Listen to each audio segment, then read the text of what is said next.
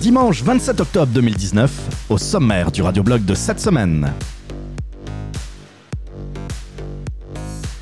Ce sera la dernière capsule électorale avec, bien entendu, mes commentaires sur les résultats du 27 octobre dernier. D'autres commentaires que l'on attendait vraiment, mais vraiment pas. Ceux de Martine Ouellette. Et pour finir, nous allons parler de la toute récente élimination du chef de l'État islamique, Abdou Bakar el-Baghdadi. Mon nom est Jean-Philippe Rousseau, bienvenue dans ce 57e numéro du Radioblog.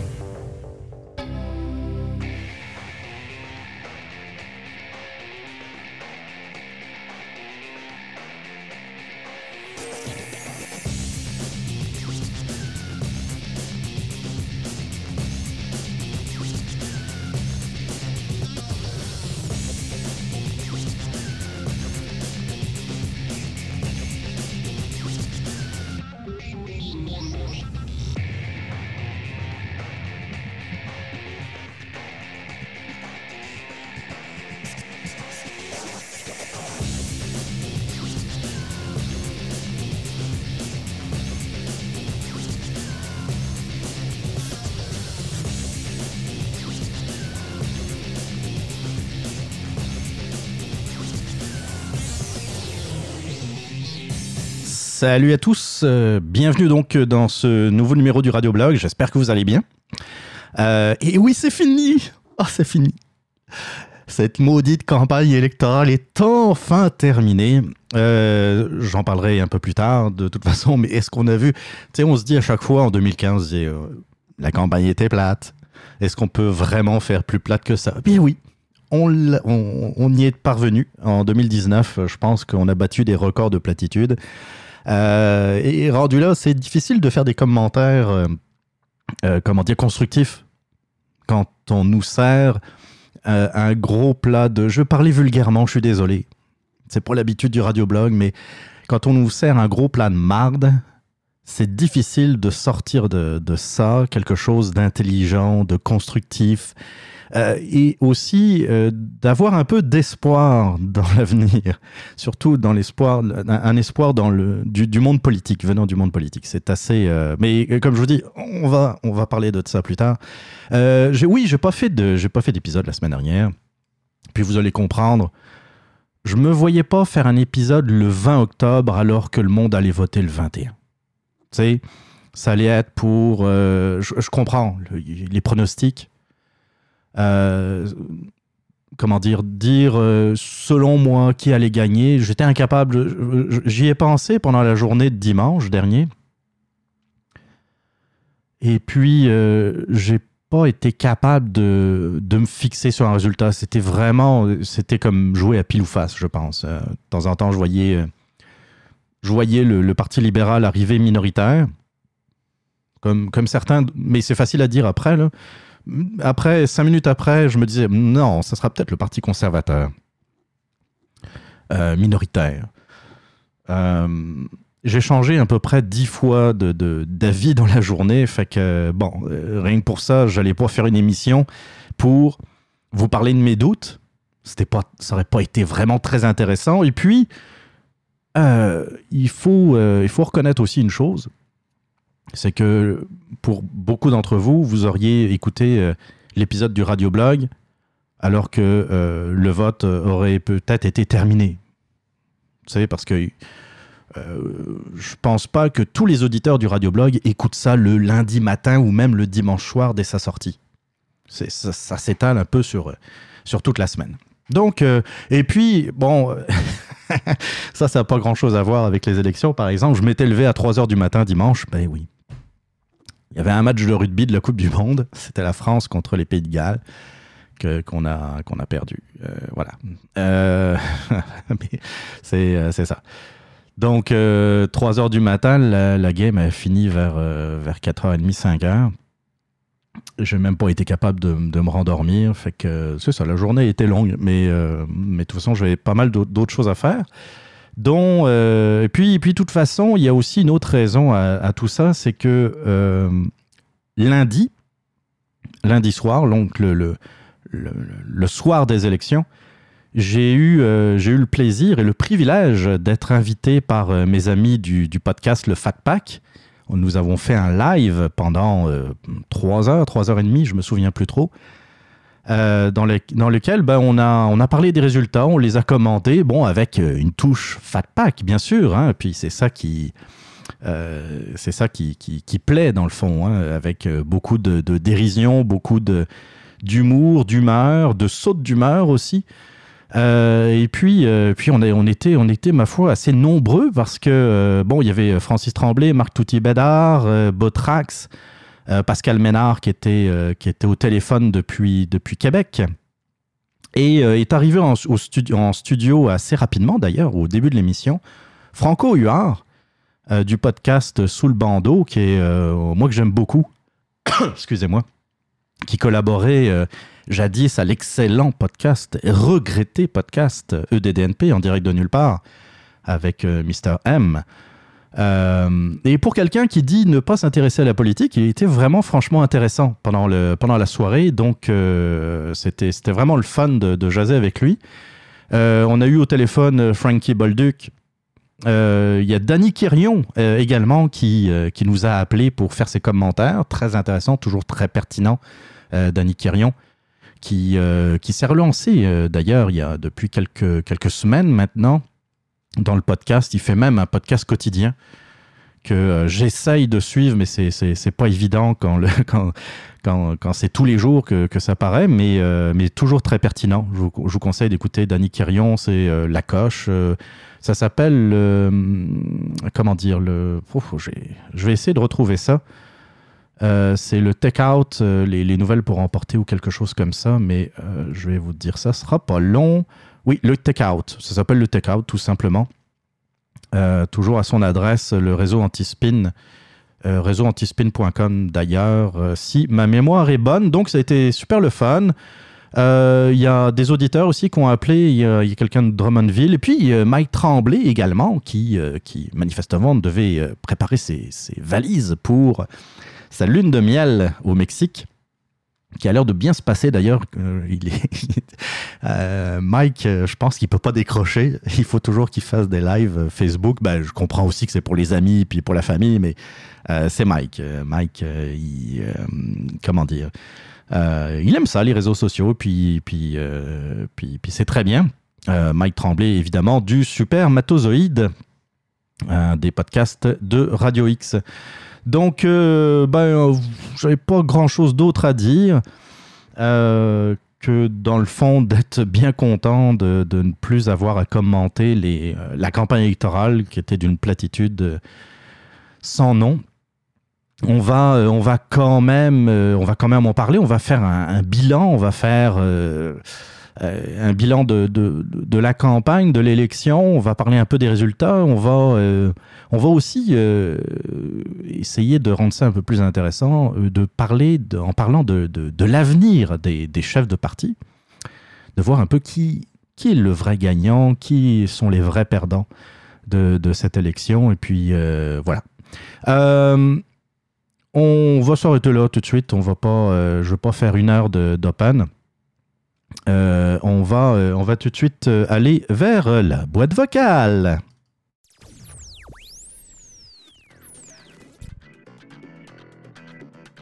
Vous voulez réagir, vous avez des commentaires, des opinions ou tout simplement des questions, la boîte vocale du Radioblog est faite pour vous. Rendez-vous sur le www.radioblog.ca, rubrique boîte vocale, ou appelez directement au 438 300 6833 438 368 33 et votre message pourrait passer dans une prochaine émission. La boîte vocale du Radioblog, c'est l'occasion de vous faire entendre. Allons enfants de la patrie, le Red Blog est arrivé. Alors salut Jean-Philippe, c'est Jean-Tristan Toutibédard. Alors j'appelle au sujet de ton dernier sujet sur le, le, radioblog, quand tu parlais des Kurdes, qu'ils hmm. étaient vraiment tassés. Eh bien, euh, je te confirme, mon ami, qu'ils ont été confinés dans une petite boîte. Ils ont dû même changer de nom. Maintenant, on les appelle les cure-dents. À. Euh, la prochaine, euh, monsieur Jean Tristan, touti bédard, toute ressemblance avec une personne existant sur un autre podcast serait tout à fait fortuite. Euh, merci, merci euh, d'avoir laissé ce message qui, met un peu d'humour sur une situation que j'expliquais d'ailleurs il, y a, il y a 15 jours, un peu ben, assez dramatique d'ailleurs pour le, le- le peuple kurde. Ceux qui l'ont manqué, ceux qui euh, comprennent peut-être pas ou qui aimeraient comprendre un peu mieux ce qui se passe entre la Turquie les Kurdes, le peuple kurde du nord de la Syrie et de l'Irak, bien je vous invite à écouter euh, l'épisode 56 du radioblog. Euh, oui, bah, si vous êtes comme Jean Tristan et d'autres, vous pouvez euh, évidemment laisser un message sur la boîte vocale, vous pouvez euh, commenter mes propos, vous pouvez apporter d'autres sujets aussi, si vous voulez jaser de, ben, de politique fédérale. Hein? Là, je, pourrais vous poser des questions sur votre santé mentale, mais ça pourrait arriver. Le, provincial, parler d'autres choses, parler de, de podcasts, par exemple, comme le prochain sujet. Euh, eh bien, n'hésitez pas à m'appeler au 438 300 6833 438 300 6833. C'est 24 heures sur 24. Vous pouvez laisser un message euh, sur cette boîte vocale.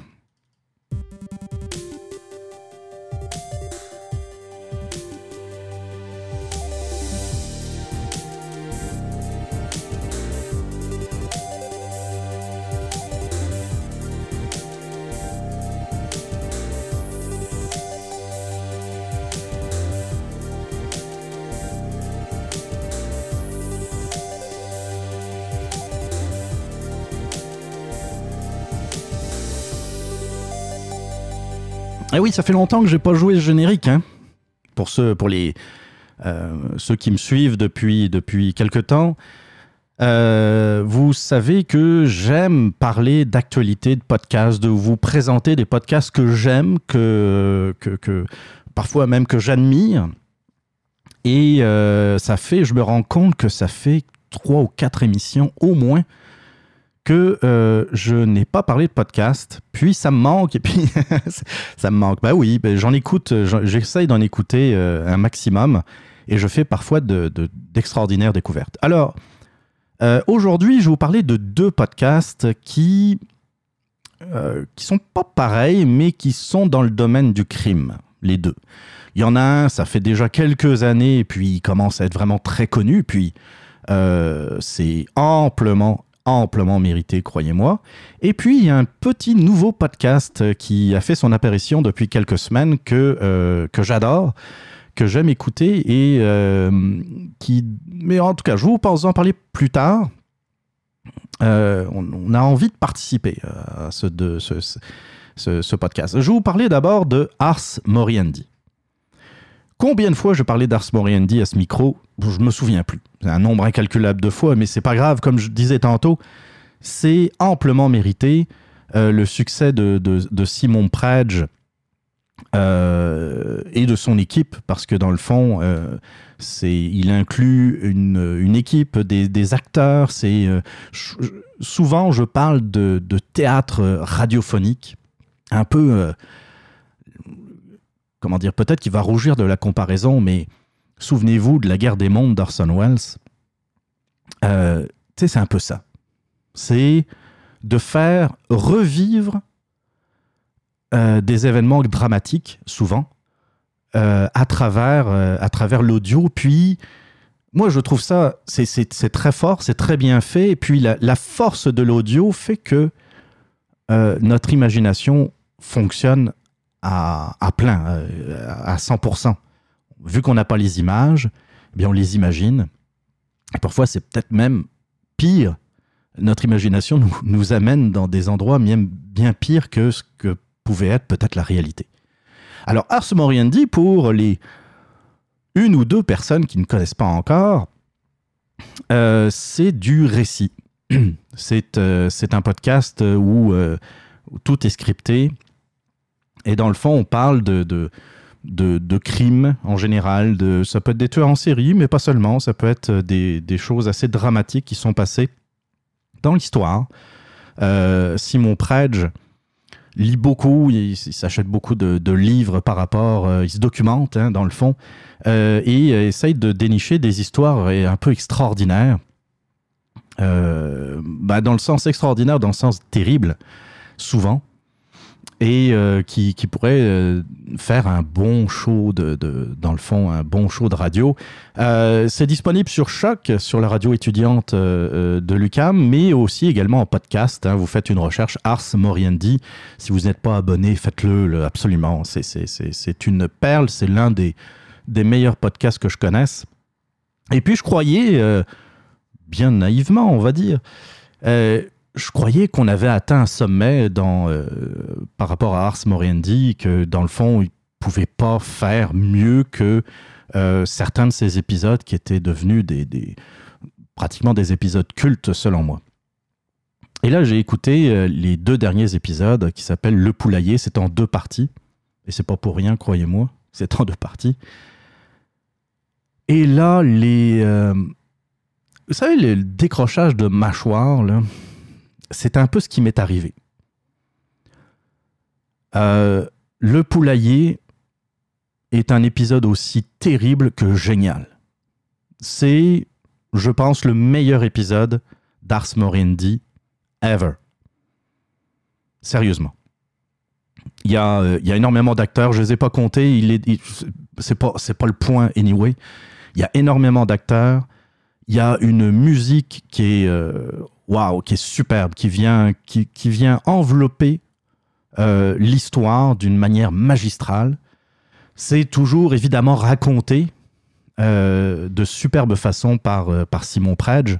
On va, écouter, on va écouter un extrait parce que je vous l'ai dit, peut-être que vous l'avez oublié, mais je vous l'ai dit, pour la cinquième saison du Radioblog, je vais essayer de vous faire, plus que de vous parler des podcasts, comme je le fais en ce moment, je vais essayer à chaque fois de passer un petit extrait pour vous donner une idée, pour ceux qui ne connaissent pas Ars Moriendi. Alors là, c'est un peu particulier parce que c'est pas un extrait. euh, en fait, c'est. euh, comment dire C'est. euh, c'est un sorte. Le, résumé, dans le fond. le résumé, un petit résumé qui, qui, qui, qui est passé, je pense, dans l'épisode 2, qui raconte un peu euh, ce qui s'est passé dans le premier épisode. Donc, c'est un peu. C'est des bouts euh, d'extraits que, que Simon Predge a mis euh, un peu pour, euh, pour résumer l'histoire, mais ça va donner un peu une idée de l'ambiance et de l'atmosphère de, du poulailler. On écoute ça tout de suite. Tu pars en Californie avec ton oncle Ça ne te fait pas rire de devenir la pute de service? Hein, Sanford? T'es ici uniquement parce que Stuart a besoin d'aide pour s'occuper de la ferme. Je vais baiser ce mioche jusqu'à ce que j'en ai ras-le-bol de son petit cul, puis je l'étranglerai à mort. Sanford, est-ce qu'il se met en colère avec toi aussi?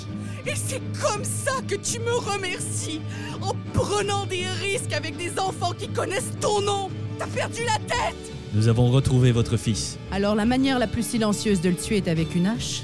Chacun d'entre nous lui assénera un coup pour éviter que quiconque s'ouvre la gueule sur cette histoire. Mais puisque je vous dis que ce n'est pas mon fils, Ça suffit maintenant. Je vous assure que ce garçon est Walter. Il n'est pas question d'affirmer à la presse que nous avons fait une erreur uniquement parce que vous avez les sens brouillés. Si seulement il y avait un moyen de savoir ce qui se passe là-bas. Je suis Simon Predge et vous écoutez Ars Moriendi. Ouais, il fallait. Il fallait euh, que je laisse ce fameux Je suis Simon Predge et vous écoutez Ars Moriendi. Euh, c'est, euh, c'est, devenu célèbre dans le monde du podcast, croyez-moi. Donc ça vous donne un peu, comme je vous dis, c'est des bouts, euh, des bouts qui ont été collés les uns à la suite des autres. C'est sûr qu'il y a pas, on n'entend pas le récit à travers de ça de, Simon Predge, mais ça vous donne un peu l'intensité extraordinairement bien rendue par les acteurs. Alors oui, il faut le dire, et puis Simon d'ailleurs euh, prévient les auditeurs au début des deux épisodes. C'est un, une histoire qui est très difficile parce que euh, on parle de violences faites sur des enfants en particulier. Donc c'est sûr que c'est pas le moment de mettre le podcast euh, comment dire, à, fond dans une aire de travail, euh, dans, dans une boutique ou, euh, ou chez vous à côté de, de- d'enfants. Là, ça, ça, ça pourrait, je pense, les perturber, mais si vous avez, si vous avez écouté un peu cet extrait, vous doutez que c'est pas, comment dire, c'est, pas joyeux. C'est le moins qu'on puisse dire. Mais c'est une histoire extraordinaire. C'est une histoire terrible. que, en tout cas, je vous invite à écouter. Un autre podcast, et cette fois, c'est une nouveauté, puis il y a un lien avec Ars Moriendi. Euh, si vous écoutez Ars Moriendi comme moi, euh, vous savez qu'il a une. euh, Simon travaille avec une équipe de comédiens et, aussi une recherchiste qui s'appelle Annie Richard. Annie Richard l'aide depuis, je pense, une couple d'années. Je ne sais pas si elle était présente dès le départ d'Ars Moriendi. Me semble, me semble, si ma mémoire est bonne, qu'elle s'est jointe à l'équipe euh, euh, en, cours. Et euh, Annie, c'est une, euh, je vais dire, un, terme un peu, un peu familier, une fouineuse. Mais c'est dans le bon sens du terme. C'est, c'est Annie Richard aime fouiller les archives. Elle aime ça. C'est une archéologue administrative, on va dire, une archéologue d'archives. Et c'est elle qui aide Simon dans, euh, dans les recherches de, de, de- certaines histoires. Elle a le, le, le don d'aller récupérer euh, la documentation manquante ou confirmer peut-être euh, des histoires pour, pour aider Simon dans son récit. Et bon, en, plus de ça, Annie Richard est également une détective privée qui aide à l'occasion des familles. C'est pas son métier. hein, Je pense que c'est plus euh, une passion qu'elle euh, qu'elle a développée à côté et qui est liée un peu avec son, goût de, recherche, hein, de- j'allais dire de fouineuse encore une fois. Et euh, donc il y a des familles qui rentrent en contact avec Annie Richard et puis qui, euh, mettons, vous savez, parfois hein, dans certaines familles il y a des secrets, il y a des, il non-dits. euh, quand on vit certains événements, quand nos aïeux euh, vivent, ont vécu certains événements, on a envie, euh, enfin des événements terribles, on a envie parfois de les cacher.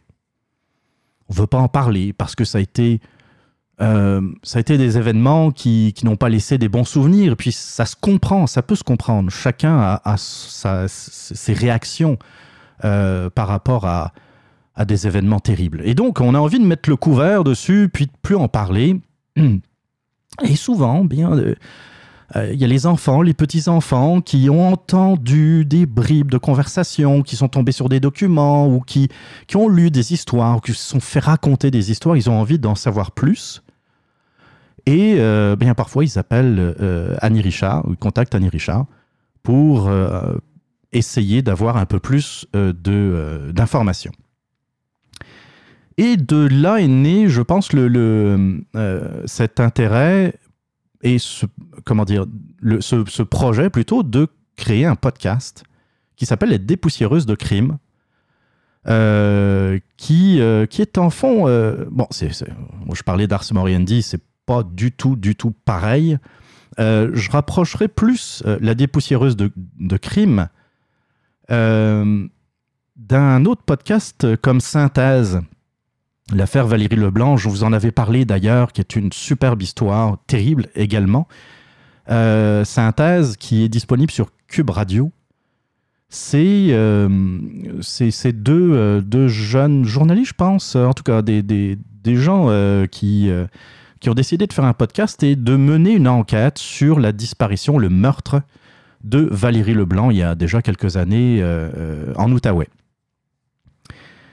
La dépoussiéreuse de crime, ça ressemble à ça, dans le fond, où euh, vous avez, euh, vous avez euh, Roxane Larouche et Annie Richard qui jasent, qui racontent un peu ce qui s'est passé dans cette histoire, dans une histoire dont je vous parlais un peu, qui est l'affaire Lambert, qui remonte à février 1977. En tout cas, c'est l'hiver 1977.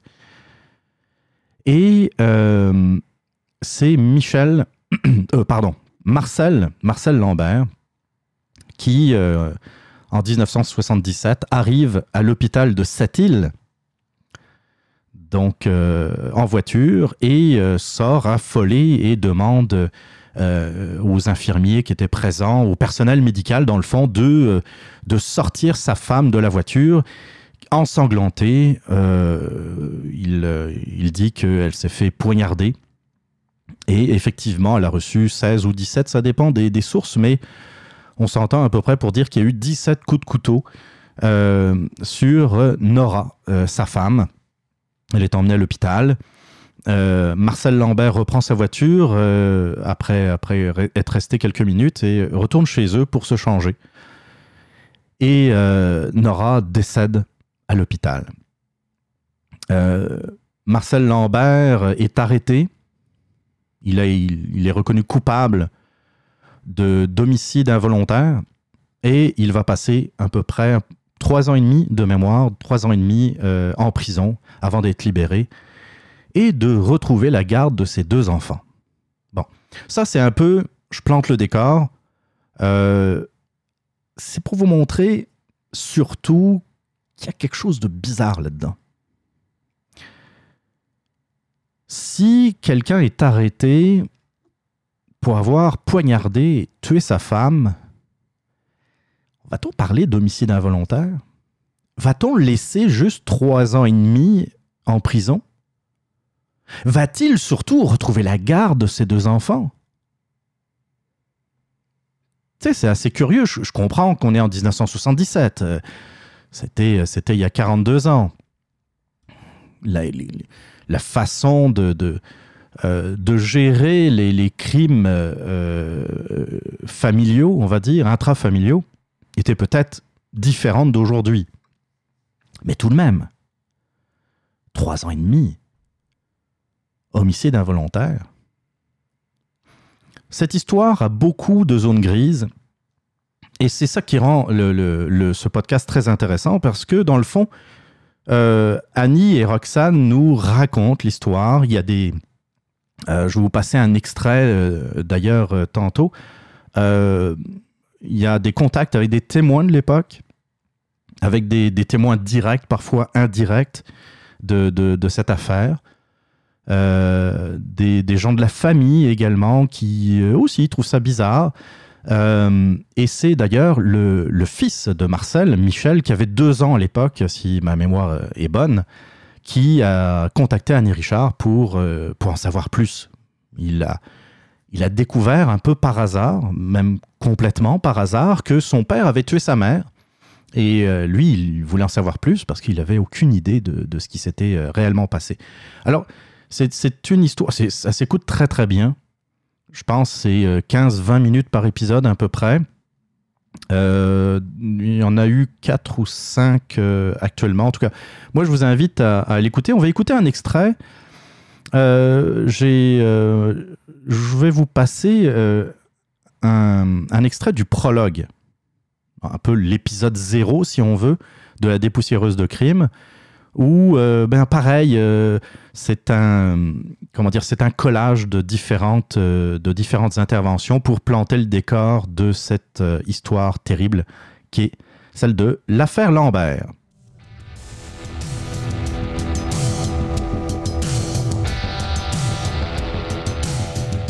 Annie, raconte-moi comment ça a commencé cette histoire-là. Euh, dans le fond, j'ai eu un, courriel d'une personne qui me demandait, un homme qui s'appelle Michel, qui me demandait euh, de l'aider à trouver des informations sur le meurtre de sa mère, qui avait été commis par son père dans les années 70, en fait en 1977 à Sept-Îles, sur la côte nord. Un soir d'hiver, euh, au mois de janvier 1977, son, sa mère aurait été tuée de 17 coups de couteau. Mais après ça, c'est là qu'il a donné, je pas donné 16 coups de couteau de prolard. Puis il l'a emmené à l'hôpital, a juste eu le temps de dire, finalement, il it. Enfin, il l'a fait. Puis le docteur m'a dit qui? A répondu, my husband, mon mari. Puis, euh, il n'y avait pas beaucoup d'informations. Puis là, euh, j'ai commencé à regarder un petit peu et j'ai vu qu'en effet, il y avait très peu d'informations facilement euh, euh, retraçables sur les archives. Et là, on a continué à discuter et c'est le lendemain qu'on s'est parlé au téléphone. Fait que j'avais envoyé un message en me disant on me répondra probablement pas, mais, mais je vais l'envoyer quand même, je vais prendre ma chance. Puis finalement, ben, j'avais été quelqu'un m'avait envoyé un email, je me rappelle pas de son nom, par exemple. Et puis, euh, tout de suite après, ben, c'est toi, Annie, euh, qui était rentré en contact avec moi. Puis là, ça fait presque un an de ça, je pense. Ça fait, ça fait quand même un bout. Là. Euh, puis, ben, ça, on avait commencé comme ça. Et que j'ai compris que le- que l'histoire était beaucoup plus nébuleuse et, euh, en fait, euh, spéciale que ce que j'avais l'habitude de faire pour les autres familles. Et comme elle le dit, et comme elle le dit d'ailleurs à l'instant, c'est ça paraît simple quand on regarde un peu l'histoire. Le mari qui porte sa femme euh, à, l'hôpital, qui dans le fond l'a poignardé et puis se fait arrêter, il est condamné. Mais c'est pas si simple que ça. Et euh, ce qui est le fun, c'est que on a envie de, comprendre hein, euh, en écoutant chaque épisode. En tout cas, je parle de mon cas. Peut-être que ça ne fera pas le même effet sur vous. Mais j'ai envie de comprendre que, voyons, il y a des affaires curieuses qui, arrivent dans cette histoire. Et puis, euh, ben, si jamais, on ne sait, on sait pas, hein, euh, aujourd'hui, le podcast est écouté partout dans le monde. Si jamais vous êtes de ce coin, de, du coin de cette île, et puis vous avez déjà entendu parler de cette histoire, ou même que vous êtes un témoin, pourquoi pas, bien, je vous invite à, contacter euh, Annie Richard, donc la dépoussiéreuse de crime. Je mettrai euh, le lien vers la page Facebook du podcast euh, de toute façon. Euh, sinon, sinon, sinon, oui, j'avais d'autres choses à dire dans le sens que c'est une production H2O Web Media et puis que c'est diffusé live euh, ben, live, façon de parler, le mercredi, tous les mercredis à 20h sur radio2web.ca, radio2web.ca. Là aussi, j'essaierai de, mettre les liens, donc si vous avez de l'info, ou si vous n'en avez, vous n'avez, vous avez pas, euh, je vous invite de toute façon à écouter ce, très bon podcast qui euh, est très intéressant. Et euh, si vous êtes comme moi, si vous aimez ce genre de, de, de podcast, euh, crime, justice, police, justice, euh, je suis sûr que ça va vous plaire. Yes! Salut tout le monde, c'est Sébastien Lequidic du podcast L'Authentique. Si vous êtes du genre à aimer les podcasts d'opinion où on parle de différents sujets sans prétention, humblement, mais avec franchise, abonnez-vous à l'Authentique Podcast. Je pense que vous ne serez pas déçus. Let's go!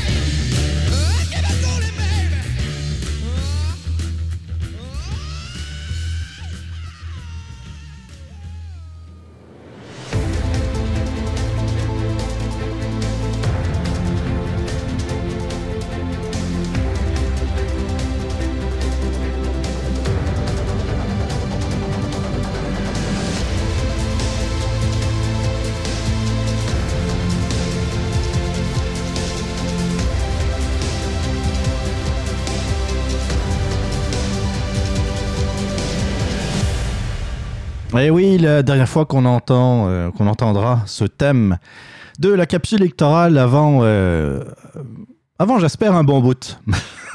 Ça y est. Ou en tout euh, on va parler une dernière fois de cette campagne électorale, comme j'en parlais d'ailleurs dans l'Open, particulièrement soporifique. On va, je vais d'abord vous rappeler les résultats. Hein?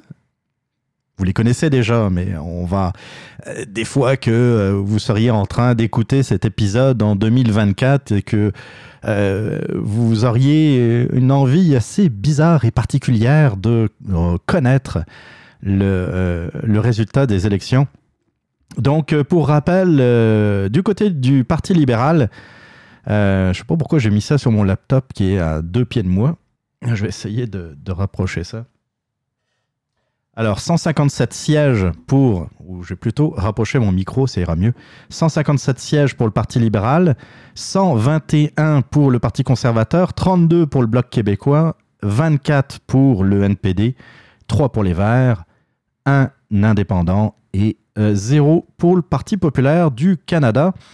Euh, ce qui nous donne euh, en termes de vote euh, un peu plus de 5,9 millions de votes pour le Parti libéral, 6,1 millions pour le Parti conservateur, 1 million, euh, un peu plus de 1 million 300 000 pour le Bloc, 2 millions 845 000 pour le NPD, euh, un peu plus de 1 million 100 000 pour les Verts, euh, 75 000 pour le- les indépendants, et puis pour finir, euh, le Parti populaire du Canada, c'est 292 000 votes. Voilà. Donc ça, c'est pour le petit rappel. Donc dans le fond, euh, c'est euh, c'est un point que Danny Quirion a, a apporté lors du live du Fat Pack, qui est très intéressant. Euh, le Parti conservateur a obtenu le plus de voix. Hein, je vous l'ai dit, c'est 6,1 millions de voix, alors que le Parti libéral en a recueilli 5,9. C'est vrai que c'est proche. Mais, mais quand on gagne une élection, c'est quand on fait le plus de voix. hein. En général, si, on revient euh, au problème d'un référendum, par exemple, c'est euh, la victoire euh, lors d'un référendum, c'est 50% des voix plus 1. Danny Quirion, donc, lors du live du Fat Pack, a apporté un point très, très intéressant. Il disait Est-ce que les journalistes qui s'époumonaient après l'élection de Donald Trump, il y a déjà trois ans à peu près, en disant que c'était scandaleux que Hillary avait, euh, Hillary Clinton avait gagné euh, les élections puisque c'est elle qui avait obtenu le plus de voix. Est-ce que l'on va entendre ces mêmes journalistes nous dire que dans le fond, Justin Trudeau est illégitime puisque il n'a pas eu le plus de voix dans cette élection et que dans le fond, ça devrait être le Parti conservateur qui devrait prendre le pouvoir vu qu'ils sont arrivés premiers. Il s'est passé une semaine, j'ai pas entendu aucun journaliste. Je suis très surpris. Hein, vraiment très très surpris. Mais je n'ai entendu aucun journaliste euh, nous faire ce, ce genre de parallèle. Pourtant, pourtant, pourquoi ce qui serait valable, ce qui serait valable pour euh, Hillary Clinton et Donald Trump, ne le serait pas pour Justin Trudeau et Andrew Scheer. Sincèrement, c'est quoi euh, quoi la logique? Quelle est la logique là-dedans?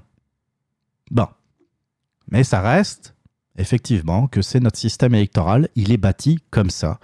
Tout comme aux États-Unis, le système électoral, il n'est pas parfait non plus. Il n'y a pas de système élec- électoral parfait en passant, qui fait que dans le fond, c'est celui qui remporte le plus grand nombre de grands électeurs qui remporte la présidence des États-Unis. Et bien ici, au Canada, c'est celui qui remporte le plus de sièges, le plus de circonscriptions qui remporte l'élection. C'est comme ça. On peut trouver ça dommage, effectivement, qu'il y, ait, euh, y ait cette différence et que dans le fond, il y ait plus de Canadiens qui soient en arrière du Parti conservateur que de Canadiens en arrière du Parti libéral, mais c'est le Parti libéral qui l'a quand même remporté. Qu'est-ce que vous voulez? Si on n'est pas d'accord, bien il faut changer le système.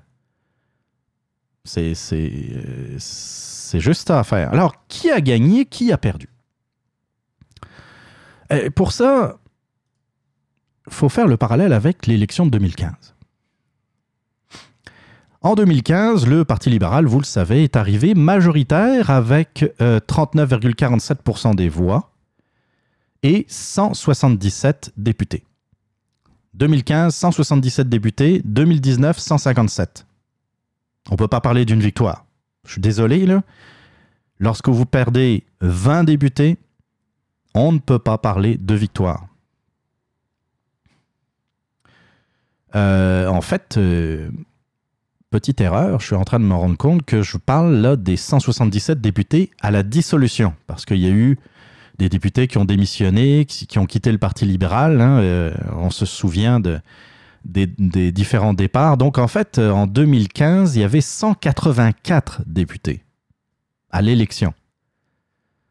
Donc c'est un peu plus que 20, 20 députés perdus. Euh, donc passer de 184 à 157 ou 177 à la dissolution, on ne peut pas parler de victoire. Du côté du Parti conservateur maintenant.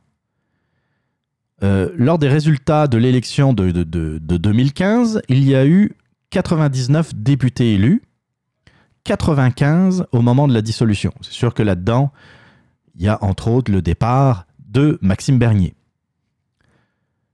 Lundi, les conservateurs ont fait élire 121 députés. Est-ce que c'est une victoire? Euh, C'est mieux. Mais ce n'est pas une victoire. Le Parti conservateur n'est pas arrivé au pouvoir. On ne peut pas parler de victoire si notre statut de, parti d'opposition est resté tel quel. On ne peut pas dire j'ai gagné, je suis plus fort dans l'opposition. Oui, mais tu es dans l'opposition, tu peux pas gouverner. Le, le but d'Andrew Scheer et des, et des conservateurs, c'était d'obtenir la majorité, si possible, ou en tout cas d'être en position de pouvoir gouverner le Canada. Est-ce que c'est le cas? Non, ils ont perdu. Le nouveau Parti démocratique, le NPD. En 2015, le NPD a élu 44 députés, 39 au moment de la dissolution. Aujourd'hui, ils en ont 24. Est-ce qu'ils ont remporté quoi que ce soit? Non. Ils sont très loin du pouvoir, ils sont encore plus loin du pouvoir qu'en 2015. Puis en plus de ça, euh, c'est à la baisse. Donc on peut définitivement mettre le NPD dans le camp des perdants. Le Bloc québécois.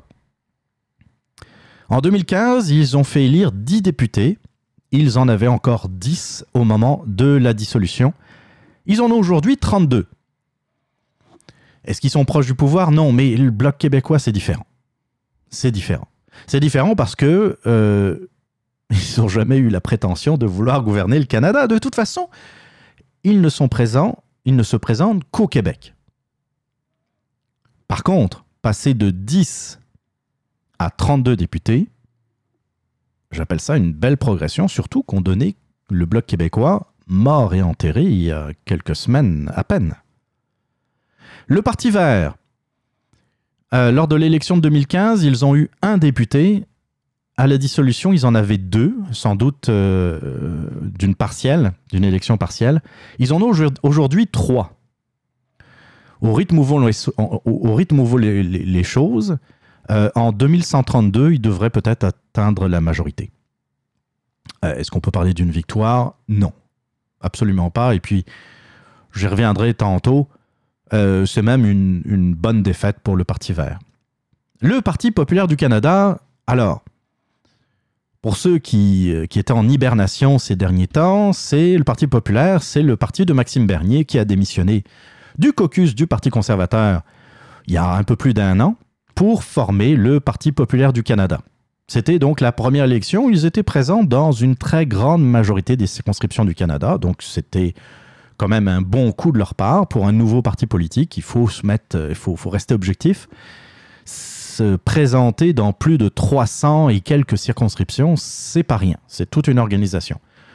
Euh, par contre, bon, euh, évidemment, il n'était pas là en 2015. Donc, euh, en 2015, il y avait zéro député du Parti populaire pour une bonne raison, c'est que le Parti populaire n'existait pas.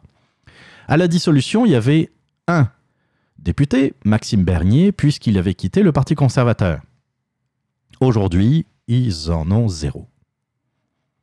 Ça aussi, c'est une grosse défaite pour le Parti populaire. Maintenant, allons un peu plus dans une analyse un peu plus poussée que juste comparer des, les résultats entre 2015 et 2019. Euh, je vais vous dire franchement, c'est une grosse défaite pour le Parti conservateur et en particulier pour Andrew Scheer. Sérieusement, vous aviez euh, Justin Trudeau qui est très mauvais. Faut, faut- faut- Regardons la réalité en face. Deux secondes. Euh, il est mauvais. Il ne sait pas s'exprimer, il a beaucoup de difficultés à s'exprimer, que ce soit en français, en anglais, c'est- moyen. Euh, il nous a promis des tas de choses. Euh, si vous voulez, j'ai retrouvé enfin des, affaires que- dont je voulais vous passer. D'ailleurs, si mon ordinateur veut bien collaborer, bien entendu. Euh, je voulais vous passer euh, différentes choses par rapport à Justin Trudeau. Et euh, c'est ça. Écoutez ça. I am looking straight at Canadians and being honest the way I always have. We said we are committed to balanced budgets, and we are. We will balance that budget in 2019. Ouais, ça c'était un des engagements. Alors pour ceux qui comprennent pas trop l'anglais, il l'a mentionné, nous nous engageons pour euh, balancer le budget en 2019. En 2019. Il l'a dit, il l'a redit, le Parti libéral lui-même l'a annoncé. Euh, Morneau, le, ministre du budget et de l'économie, euh, l'a annoncé également à plusieurs reprises. Et euh, 2019, non. On n'est pas à la veille, on n'est pas à l'avant-veille d'avoir un budget équilibré. Il y a le scandale des SNC-Lavalin. On a beau dire, c'est de l'ingérence du bureau du Premier ministre et du, Premier ministre lui-même dans une affaire de justice. Il y a, et puis j'en ai parlé lors du dernier épisode, le scandale, euh, comment dire, euh, voilà que j'ai oublié son nom, hein, le, sca- le scandale du vice-amiral Norman, qui aurait dû signer la fin de la carrière à Justin Trudeau. C'est terrible ce qui s'est passé. C'est euh, de l'ingérence au sommet de l'État. C'est des contrats qui ont bénéficié ou, euh, dans le fond, que voulaient faire bénéficier des amis du Parti libéral. Et comme diraient d'autres, euh, Trudeau était un peu comme un téflon, comme du téflon. Il n'y a rien qui colle. Mais n'importe quel, je pense, n'importe quel leader du Parti conservateur euh, en temps normal aurait dû profiter de la situation pour déboulonner Justin Trudeau. Évidemment, on peut rajouter le, blackface. Euh, même si, comme, comme je l'ai dit à ce micro, il faut relativiser un peu les choses. On, nous sommes au Canada, non pas aux États-Unis. Euh, et je vais dire un peu comme a pu le dire Yves-François Blanchet à l'époque. Non. Non, je ne crois pas que Justin Trudeau est raciste. Je ne crois pas que Justin Trudeau s'est déguisé euh, en Aladdin pour se moquer des Noirs et des, des- autres ethnies. Par contre, euh, ce qui est particulièrement euh, ironique, c'est que ça soit la personne qui dénonce le plus ce genre de comportement qui soit pris en flagrant délit de, euh, se grimer et de se déguiser en noir. C'est ça qui est ironique. Et c'est là-dessus que le, Parti conservateur et puis le NPD auraient dû taper euh, le clou. C'est pas de se dire que euh, est-ce que Justin Trudeau est raciste? Mais non. Mais non, il faut être logique. Je serais très surpris que dans le fin fond de Justin Trudeau, il y ait un- un- un- une portion de racisme. Alors, euh, avec tout ça, Andrew Scheer aurait dû gagner les élections. L'incompétence de Trudeau, euh, puis je ne vais pas parler de, évidemment de ses voyages en Inde et puis ailleurs. Euh, on n'en a pas beaucoup parlé au Canada. Mais Justin Trudeau s'est fait ridiculiser à plusieurs reprises sur la scène internationale. Quand Justin Trudeau ose prétendre que Canada is back, comme il l'a dit, c'est faux. C'est faux. Le Canada n'a jamais été aussi ridiculisé depuis qu'il est Premier ministre. Il a été ridiculisé en Inde, il est ridicu- ridiculisé lors des, des grandes, euh, euh, réunions euh, du G7, de l'OCDE. On le prend pour un gamin. On le prend pour un gamin et puis en plus, quand on lui pose des questions sur la politique étrangère, par exemple, il est incapable de répondre. Celui qui en parlait le mieux, je crois, c'est Michael Ignatieff du Parti libéral. Vous vous en souvenez, Michael Ignatieff, il a été chef du Parti libéral. Il le disait lui-même, Justin Trudeau n'a aucune connaissance en, en matière de politique étrangère. Hey C'est le Premier ministre. C'est lui qui nous représente à l'étranger. Puis, si on, comment dire, si on, en croit euh, Michael Ignatieff, c'est un incompétent. C'est un incompétent. Et puis je me souviens un peu en avoir parlé euh, en 2015 lors de l'élection, lors de la campagne électorale. Euh, je pensais que il allait être bien entouré parce que même si c'est un, un newbie, là, si, si- pour reprendre un, terme un peu à la mode, le Parti libéral est quand même un, vieux parti qui, euh, euh, dans lequel il y, a, quand même du monde, j'imagine, pas mal plus compétent que Justin Trudeau. Et j'imaginais qu'il qu'il allait être bien entouré, bien encadré par le Parti libéral. Euh, J'ai pas l'impression. J'ai pas l'impression, parce que sinon on n'aurait pas eu ce, ce cirque lors de son voyage en Inde, par exemple. Je comprends pas que des, que des conseillers de, Justin Trudeau n'aient pas été voir euh, Trudeau en disant euh, c'est parce que les, déguisements, là, ça va pas aller. Même, même les Indiens, ils, ils se déguisent pas de même. Les Indiens, là, euh, on voit le premier ministre indien, il est en costume cravate. Et d'ailleurs, le premier ministre indien, quand il a vu débarquer Justin Trudeau, il a refusé d'aller le voir. Ça même pas, c'est même pas passé comme un voyage officiel. Ça a été un cirque aux frais des contribuables. Puis j'en passe, il y a plein d'histoires euh, que, que traîne Justin Trudeau. Euh, il aurait jamais dû être élu. Ben, il aurait jamais dû être élu en 2015. Bon, ok, ça faisait pratiquement dix ans que Stephen Harper était premier ministre et je comprends qu'il y a un peu de lassitude dans l'électorat. Le Canada, euh, économiquement, allait mieux, se, sortait un peu de, la crise de 2008-2009. Puis on avait, euh, bah, quand je dis on, euh, ça exclut évidemment celui qui parle, qui vous parle, mais les, Canadiens avaient peut-être envie d'un vent de renouveau. Bon, d'une nouvelle expérience. On l'a eu cette nouvelle expérience pendant quatre ans. c'est beau, là, on peut passer à autre chose. On peut, est-ce qu'on peut passer à quelque chose de plus sérieux? Mais en même temps, je comprends les remarques euh, de- des, Canadiens, des Québécois qui disent dans le fond euh, Ah, Oui, mais qui? À la place de Trudeau, met qui? Andrew Scheer, le problème, c'est qu'il a été très mauvais. Puis, j'ai déjà eu l'occasion de le dire, même si je suis plutôt dans le camp conservateur, euh, j'ai vraiment pas été enthousiasmé de voter pour le Parti conservateur. Mais il fallait, c'était important pour mes idées que je vote pour le Parti conservateur. D'ailleurs, en passant, en passant, si vous êtes euh, de ces Québécois ou Canadiens qui pensaient qu'on paye trop d'impôts, qui pensaient que le gouvernement est trop présent dans nos vies, trop gros, structure trop grosse, beaucoup de taxes, puis qui reste quand même relativement incompétent. Puis que vous avez voté pour le Parti libéral, ou le NPD, ou le Bloc, ou les Verts, hmm, désolé, mais vous n'avez aucune crédibilité à mes yeux. Aucune.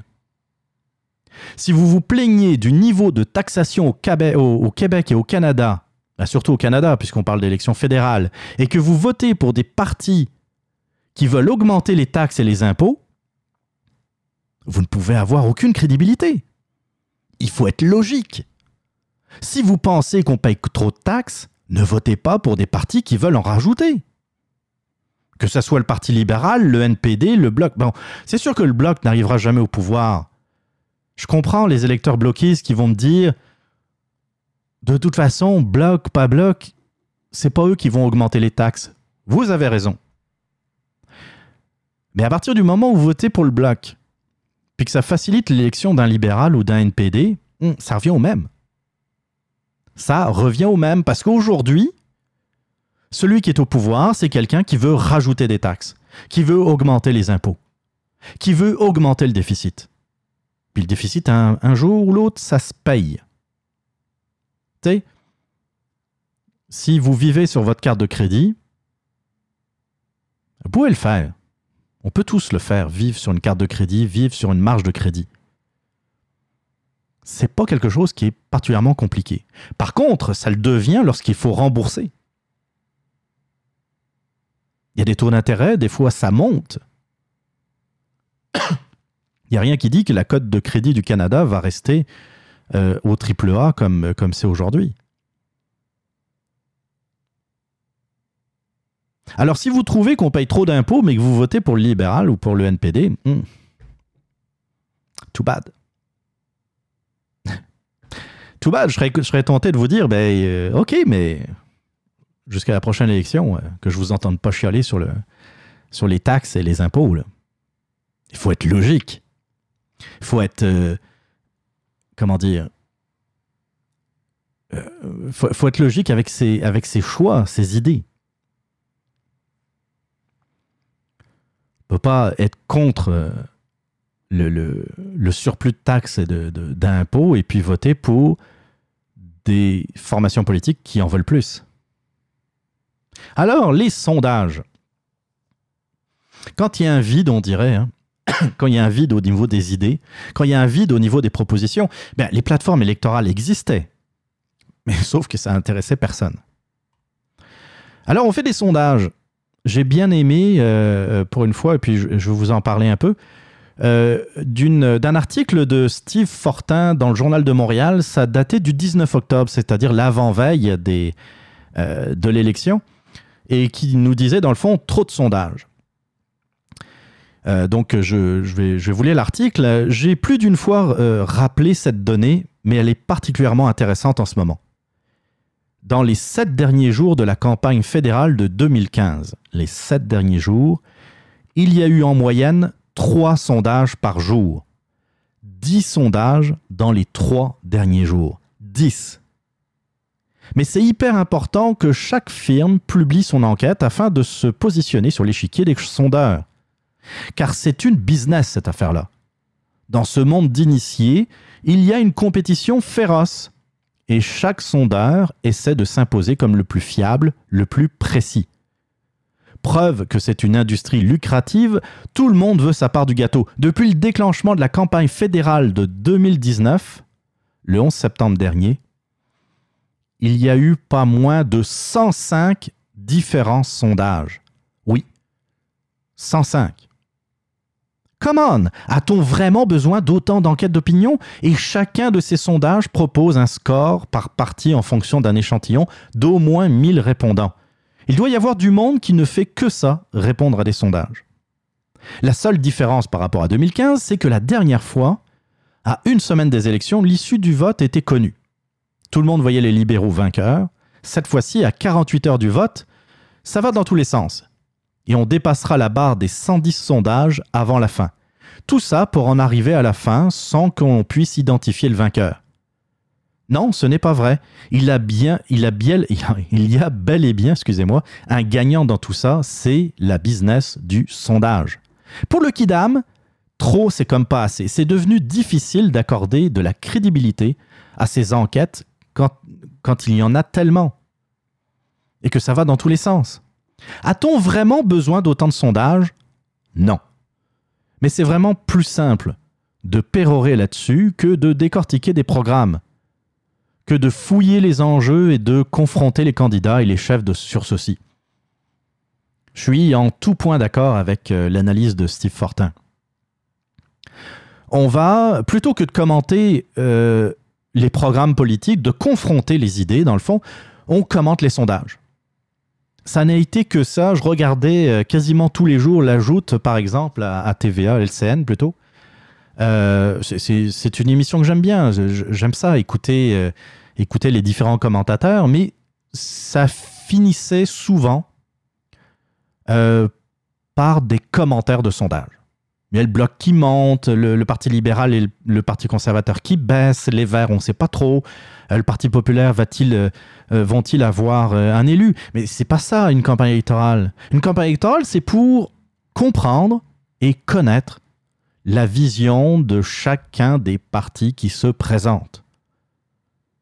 C'est pas de prendre une boule de cristal en se disant OK, est-ce que ça va être léger qui va remporter? Est-ce que ça va être euh, Ipsos Est-ce que ça va être. euh, Non. Je suis pas contre les sondages. Je suis pas contre les sondages. Puis, j'en ai pas trop parlé pendant cette campagne, mais les sondages, c'est pas trop les chiffres qui sont importants, c'est plus les tendances. OK? Euh, Dans les états-majors politiques, j'imagine que c'est comme ça également ici. On va regarder quelle est la tendance. Les chiffres, faut faire attention. Surtout quand on est en début de campagne ou en milieu de campagne. Les chiffres, on va commencer à s'en inquiéter euh, dans les derniers jours de campagne électorale. Mais sinon, ce qui est important, c'est est-ce qu'on monte ou est-ce qu'on descend? Mais là, comme le dit euh, Steve Fortin, le 19 octobre, au 19 octobre, il y avait 105 sondages différents. Ça n'a pas de sens. Ça n'a pas de sens. Il y a plus de sondages que de jours de campagne. Alors évidemment, euh, comme il le dit, c'est une business. Il y a de l'argent. Il y a de l'argent à se faire. Les journaux, les médias achètent euh, des sondages euh, chez, des, instituts de sondage, donc. Et, et c'est beaucoup d'argent. Mais maintenant, le problème, c'est est-ce que ça intéresse l'électeur moyen? Est-ce que ça l'intéresse? Et puis, on peut se poser une autre question. Est-ce que ça l'influence également? Je crois que euh, dans cette campagne, il y a eu une grande influence des médias, de certains médias en particulier. Ça va pas être une surprise pour vous, je vous en ai déjà parlé à ce micro, mais le rôle des médias de Québécois dans cette campagne a été très, trop important. On peut parler d'ingérence médiatique. Euh, que les médias parlent d'actualité, que les médias transmettent la nouvelle, j'ai aucun problème avec ça. Le problème majeur avec les médias aujourd'hui, c'est quand ils créent la nouvelle. Un média ne devrait jamais, jamais créer une actualité, une nouvelle. Mais qu'est-ce qui s'est passé lors du face-à-face TVA-LCN C'est que TVA, Québécois, a pris position dans cette élection. Ils ont pris position en sortant un sujet, comme j'ai déjà eu l'occasion de le dire, que ce soit à ce micro, que ce soit euh, également dans, dans l'émission du Fat Pack, ils ont pris un sujet qui n'était présent dans aucune plateforme électorale. Aucune. Oui, je parle de l'avortement. Que l'on interroge en début de campagne, que l'on interroge Andrew Scheer sur ses opinions par rapport à l'avortement, c'est normal. C'est quand même quelqu'un qui brigue euh, le, le, le, le 24 Sussex. Donc, quelqu'un qui va devenir Premier ministre du Canada, c'est normal qu'on puisse s'interroger sur ses opinions. Mais à partir du moment où il a dit, écoutez, euh, oui, je suis pro-vie, mais je vous le dis, je vous l'annonce, il n'y aura pas de réouverture du débat sur l'avortement au Canada. Et puis, de toute façon, de toute façon, pensez-y deux secondes. Deux secondes. Vous allez voir, c'est super simple, super logique. Imaginez un Premier ministre, conservateur ou autre, ça n'a pas d'importance. Imaginez un Premier ministre canadien annoncer dans un point de presse, à la télévision, qu'importe, nous dire que il souhaiterait réouvrir le débat sur l'avortement. Sérieusement, là. Sérieusement. Comment pensez-vous que ça va se passer? On va avoir un million de personnes à Montréal, à Toronto, à Vancouver.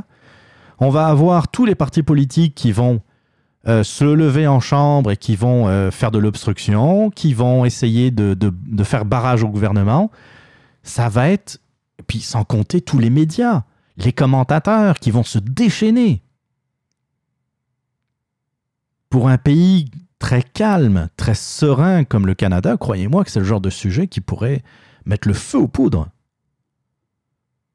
Aujourd'hui, en 2019, oubliez ça, il n'y a aucun Premier ministre, aussi populaire qu'il pourrait être, qui pourrait réouvrir ce débat.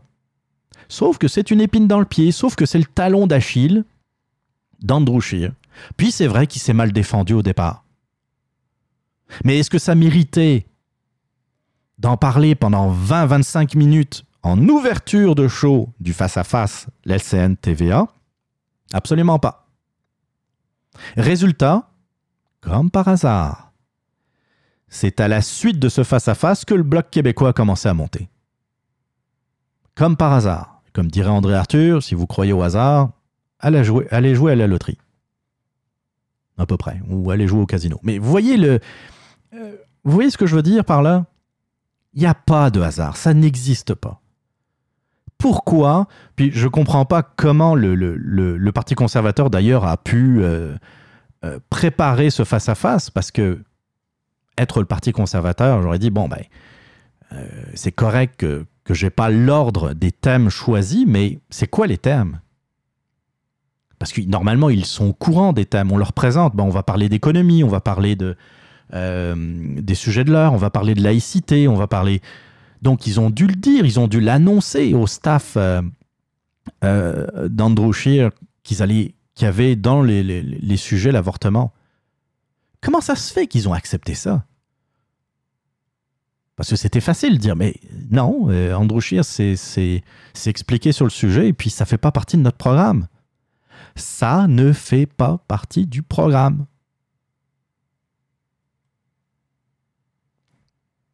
Mais LCN, tu sais, LCN, Québécois, Québécois, Pierre-Carl Pellado, Pierre-Carl Pellado, Parti québécois.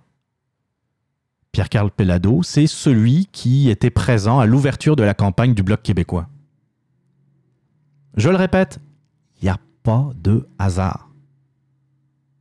Il n'y a pas de hasard. Le Bloc a remonté tout de suite après le face-à-face, et puis après, bah, après c'était fini. C'était fini. On peut toujours vouloir croire que euh, un retour est possible, mais non, c'était terminé. C'était terminé. Pas avec un Andrew. Pas avec un Andrew. Il, a le charisme euh, d'une serviette éponge. Sérieux. Il est gentil. Il est gentil, souriant. Il, c'est sûr qu'il ferait pas de mal à, à une mouche, ce gars-là.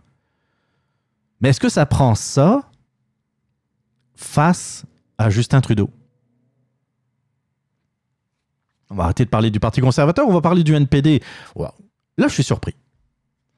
Alors, c'est sûr qu'en début de campagne, puis je, vous en avais parlé également aussi, en disant euh, le problème, euh, enfin, le problème pour le Parti conservateur, c'est que Jack Mintzing est pas assez bon. Parce que dans le fond, l'espoir du Parti conservateur de reprendre le pouvoir, c'était que le NPD aille chercher euh, des sièges en Ontario. Ou aille chercher des sièges aussi au Québec. C'est parce que c'est simple. Des électeurs libéraux qui, ne supportent plus Justin Trudeau ou qui sont déçus par Justin Trudeau, ils vont pas aller au Parti conservateur ils vont aller naturellement vers le NPD, qui est un parti également, qui est un parti de gauche, le Parti socialiste. Donc un électeur progressiste de gauche qui vote pour le libéral, mais qui est déçu par Trudeau, va naturellement voter pour le NPD. Mais ça s'est pas produit. Alors au début, je comprenais pourquoi, parce qu'on ne voyait pas Jack Mitzing, il était, il était assez absent des... euh, il était pas très bon. Ben, en tout cas, c'est l'image qu'il me laissait. Sauf que je l'ai vu, je n'ai pas regardé le face-à-face en, en français. J'étais assez. euh, euh, ben, j'ai commencé, mais c'est tellement laborieux d'é- d'écouter quelqu'un qui parle pas français, d'essayer de, de baragouiner du français. Euh, par contre, j'ai regardé le débat en anglais. Et ça, je vous en, je avais parlé d'ailleurs le- il y, a- il y a 15 jours. J'ai adoré Jacques Metzing. Le gars était drôle. Je suis pas d'accord avec ses idées. Je suis, à l'inverse de ses idées. À l'inverse. Mais je l'ai trouvé bon. Il faut rester objectif. Jack Metzing est drôle. Il a de la répartie. Euh, il s'exprime très très bien en anglais. Bah, en français, il se débrouillait quand même assez bien. C'était pas le pire. Et je m'attendais justement que, euh, ben, euh, sans être euh, une réincarnation de, Jack Layton, il pouvait aller chercher de la sympathie chez, chez bien des électeurs et de voir le résultat de 24, 24 députés, alors qu'en 2015, ils ont eu euh, une quarantaine, si ma mémoire est bonne, 44 députés. Je suis surpris. Je suis surpris. J'aurais pas été euh, complètement surpris si, euh, mettons, ils étaient passés de 44 à 35, mettons. Mais 24 24, c'est que c'est quand même beaucoup. C'est quand même une bonne dégringolade. Bon, ils, ont, ils sont restés dans la grande région de Toronto. J'ai une carte quelque part. Euh, et encore, euh, ça a été, ça a été quand même. euh, Toronto est, rouge. La ville est rouge, rouge, rouge. Là, c'est pire que Montréal, même. Pire que Montréal. Mais le problème, c'est qu'il y a plein de circonscriptions là-dedans. Là. Tu sais, il y a plein de. Il y a plein de députés qui se font élire à Toronto. Fait que si t'as pas Toronto, oublie ça, ça va être difficile de, remporter l'élection. Les villes d'ailleurs, hein, euh, les villes sont pas mal du côté, euh, du, côté euh, de, du Parti libéral. Toronto, je t'en ai parlé. Il y a quatre dans le Toronto métropolitain, il y a quatre circonscriptions qui sont conservatrices. Tout le reste, c'est libéral, full pin. Montréal, c'est rouge, à part la pointe de l'île qui est, euh, qui est passée du côté du bloc. Il n'y a pas le NPD aussi euh, Il me semblait qu'il y avait. Oui, il y a une circonscription NPD. Donc, il y a, y a une circonscription NPD euh, sur l'île de Montréal, une circonscription bloc, tout le reste, c'est rouge. Euh, après, Vancouver. Vancouver, c'est pas mal rouge, mais c'est, on va dire que c'est plus équilibré à Vancouver. Euh, vous avez euh, une, deux, trois, quatre, cinq, six, sept, huit, neuf, dix, une dizaine. Euh, ouais, quand même. Une dizaine de, de circonscriptions qui sont libérales. Vous avez 1, 2, 3, 4, 5, 6, 7, 8, 9, 10. 10 ou 11 qui sont euh, conservatrices. Vous en avez 4, 5 le, euh, du NPD. Euh, un indépendant. Je parle pas de Victoria. Victoria, c'est euh, l'île de Victoria, c'est euh, il y a deux circonscriptions. Il y en a une verte et euh, une NPD. Bon, évidemment, dans l'Ouest, c'est une autre histoire. Calgary, c'est euh, conservateur full pin. Edmonton, c'est conservateur, à part une circonscription qui est au NPD. Il me semble que c'est Edmonton Centre. Winnipeg, c'est pas mal dispersé. Il y a deux conservateurs, euh, quatre libérales et deux NPD. Euh, bon, on a fait le tour des, des grandes villes. Euh, Ottawa, c'est rouge. Euh, ouais, on a fait le tour.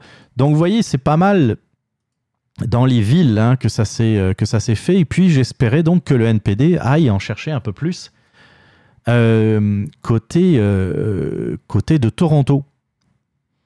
Mais euh, le vote libéral est sorti vraiment très, très, très fort euh, dans, la ville de Toronto. Euh, c'est ça, je pense, qui a, été le tournant de cette élection. Tu peux pas remporter une élection si, Toronto est, rouge vif. Montréal, c'est rouge aussi, ça va être difficile. Alors le bloc. Moi, je vous l'ai dit tantôt, bah, si vous, je vous avais un peu décrypté ce que, ce que je vous ai dit par rapport aux gagnants-perdants, euh, vous savez que je considère le bloc donc comme les vrais vainqueurs. Les vrais vainqueurs, compte tenu de la situation, c'est ceux qui ont fait la plus, la, plus grande progression et c'était un parti qui était donné mort et enterré euh, fin août. Fin août, le bloc était. euh, C'était ridicule. On se demandait s'ils allaient avoir des députés. Bah, C'est un peu exagéré. Je pense qu'on aurait peut-être tablé sur 5 ou 6 députés du bloc. Ça aurait été, euh, quelque chose d'assez euh, euh, d'assez réaliste. Ils ont fini. Combien j'ai dit? 34 32. 32 députés. 32 députés. C'est une victoire pour, euh, euh, pour le bloc. Je pense qu'Yves-François Blanchet en est, en est aussi pas mal responsable. C'est sûr que, tu sais, euh, c'est sûr que le public reportage, on va dire, de, de Québécois par rapport au bloc a, a- dû aider. Mais il, faut, il faut aussi avoir l'honnêteté de reconnaître qu'Yves-François Blanchet a fait une excellente campagne. Une excellente campagne. Il est resté à l'écart de, euh, des scandales, il est resté à l'écart de, des attaques. Euh, je vous en parlais tantôt, même lors du, scandale du blackface, euh, il l'a dit lui-même, on ne croit pas que Justin Trudeau est un raciste. Fait que est-ce qu'on peut passer à autre chose? Dans le fond, c'était ça son message. Et de rester, il est resté au-dessus de la mêlée. Il est resté au-dessus de la chicane. Et je pense que ça a plu à beaucoup de Québécois. Puis, puis ben, ça m'a plu aussi. Je suis pas, euh, je, suis pas bloquiste, euh, surtout, surtout depuis ces dernières années là. pas mal, euh, pas mal trop à gauche pour moi. Mais, mais je pense qu'il a eu la meilleure attitude qu'on pouvait avoir dans cette campagne, d'être détaché. Donc, il y avait Québécois, hein, puis l'affaire, j'en ai parlé d'ailleurs à l'émission, euh, comment dire, au live euh, de, du Fat Pack, de l'émission électorale du Fat Pack. La veille du scrutin, le dimanche 20 octobre, Journal de Montréal, Journal de Québec, il y avait un tiers de la page où c'était marqué quelque chose comme euh, les francophones derrière le bloc québécois en gros. En gros, une publicité comme ça, là, ça coûte combien? Tu sais, si euh, Honda, euh, euh, Hyundai avait acheté un tiers de la page frontispice du Journal de Québec et le Journal du Montréal, ça aurait coûté combien? Ça a été de la publicité gratuite pour le bloc. Donc, Québécois, le chef Yves-François Blanchet, puis on peut rajouter également la loi 21. La loi 21 sur laquelle, alors c'est- assez curieux d'ailleurs, c'est assez ironique parce que Yves-François Blanchet n'en voulait pas de cette loi 21. Yves-François Blanchet s'en était pris à plusieurs reprises à la CAQ et à, et à- et à François Legault en disant que dans le fond, c'était. Bah, il parlait pas nécessairement de racisme. hein, Quoique, il y a certains euh, tweets où c'était. euh, euh, il me semble que c'était même. Il parlait de racisme. Mais en tout cas, il s'en prenait à la loi 21. Et c'était assez ironique de voir que euh, durant cette campagne fédérale, il incarnait le, vrai défenseur de la loi sur la laïcité au Québec. C'était assez ironique. Et d'ailleurs, on, on voyait que ça lui tentait pas trop, hein. parce qu'à chaque fois, il essayait de, de parler d'autre chose. Il le disait lui-même. Bah, écoutez, oui, il y a la loi, il y a la, loi 21, mais il y a aussi d'autres choses, il y a aussi d'autres propositions. Tu sais, il, voulait un peu s'en détacher, euh, ne pas trop coller à ça, mais il a bien vu que c'était dans son intérêt de le faire. Même si dans les faits, même si le, Bloc québécois avait élu 60, c'est quoi le maximum? 75 ou 70, 75 députés, je pense, au Québec. Même s'ils avaient réussi à élire 75 députés, c'est pour, ça que euh, la loi 21 allait pouvoir être défendue au niveau fédéral, ou mieux défendue au niveau fédéral. Alors, il y a des commentateurs, entre guillemets, qui ont commencé à dire que, dans le fond, euh, François Legault avait aussi favorisé le Bloc québécois. Non. Non. Non. François Legault a pris position pour défendre la loi 21 dans cette campagne électorale, et- mais son but, c'était de faire élire le Parti conservateur. C'est sûr qu'il ne veut pas le dire. Il n'est pas conservateur lui-même. François Legault est... On va être gentil. Je vais être très gentil. Au mieux, c'est un centriste. Mais François Legault est plus de centre-gauche que de centre-droit. D'accord? Il n'est pas conservateur. Mais c'est quelqu'un de pragmatique. La meilleure façon de protéger la loi 21 au niveau fédéral, c'était de faire élire le Parti conservateur. Et au début de campagne, le, Bloc québécois était pas très haut dans les sondages. C'était avant le face-à-face de TVA.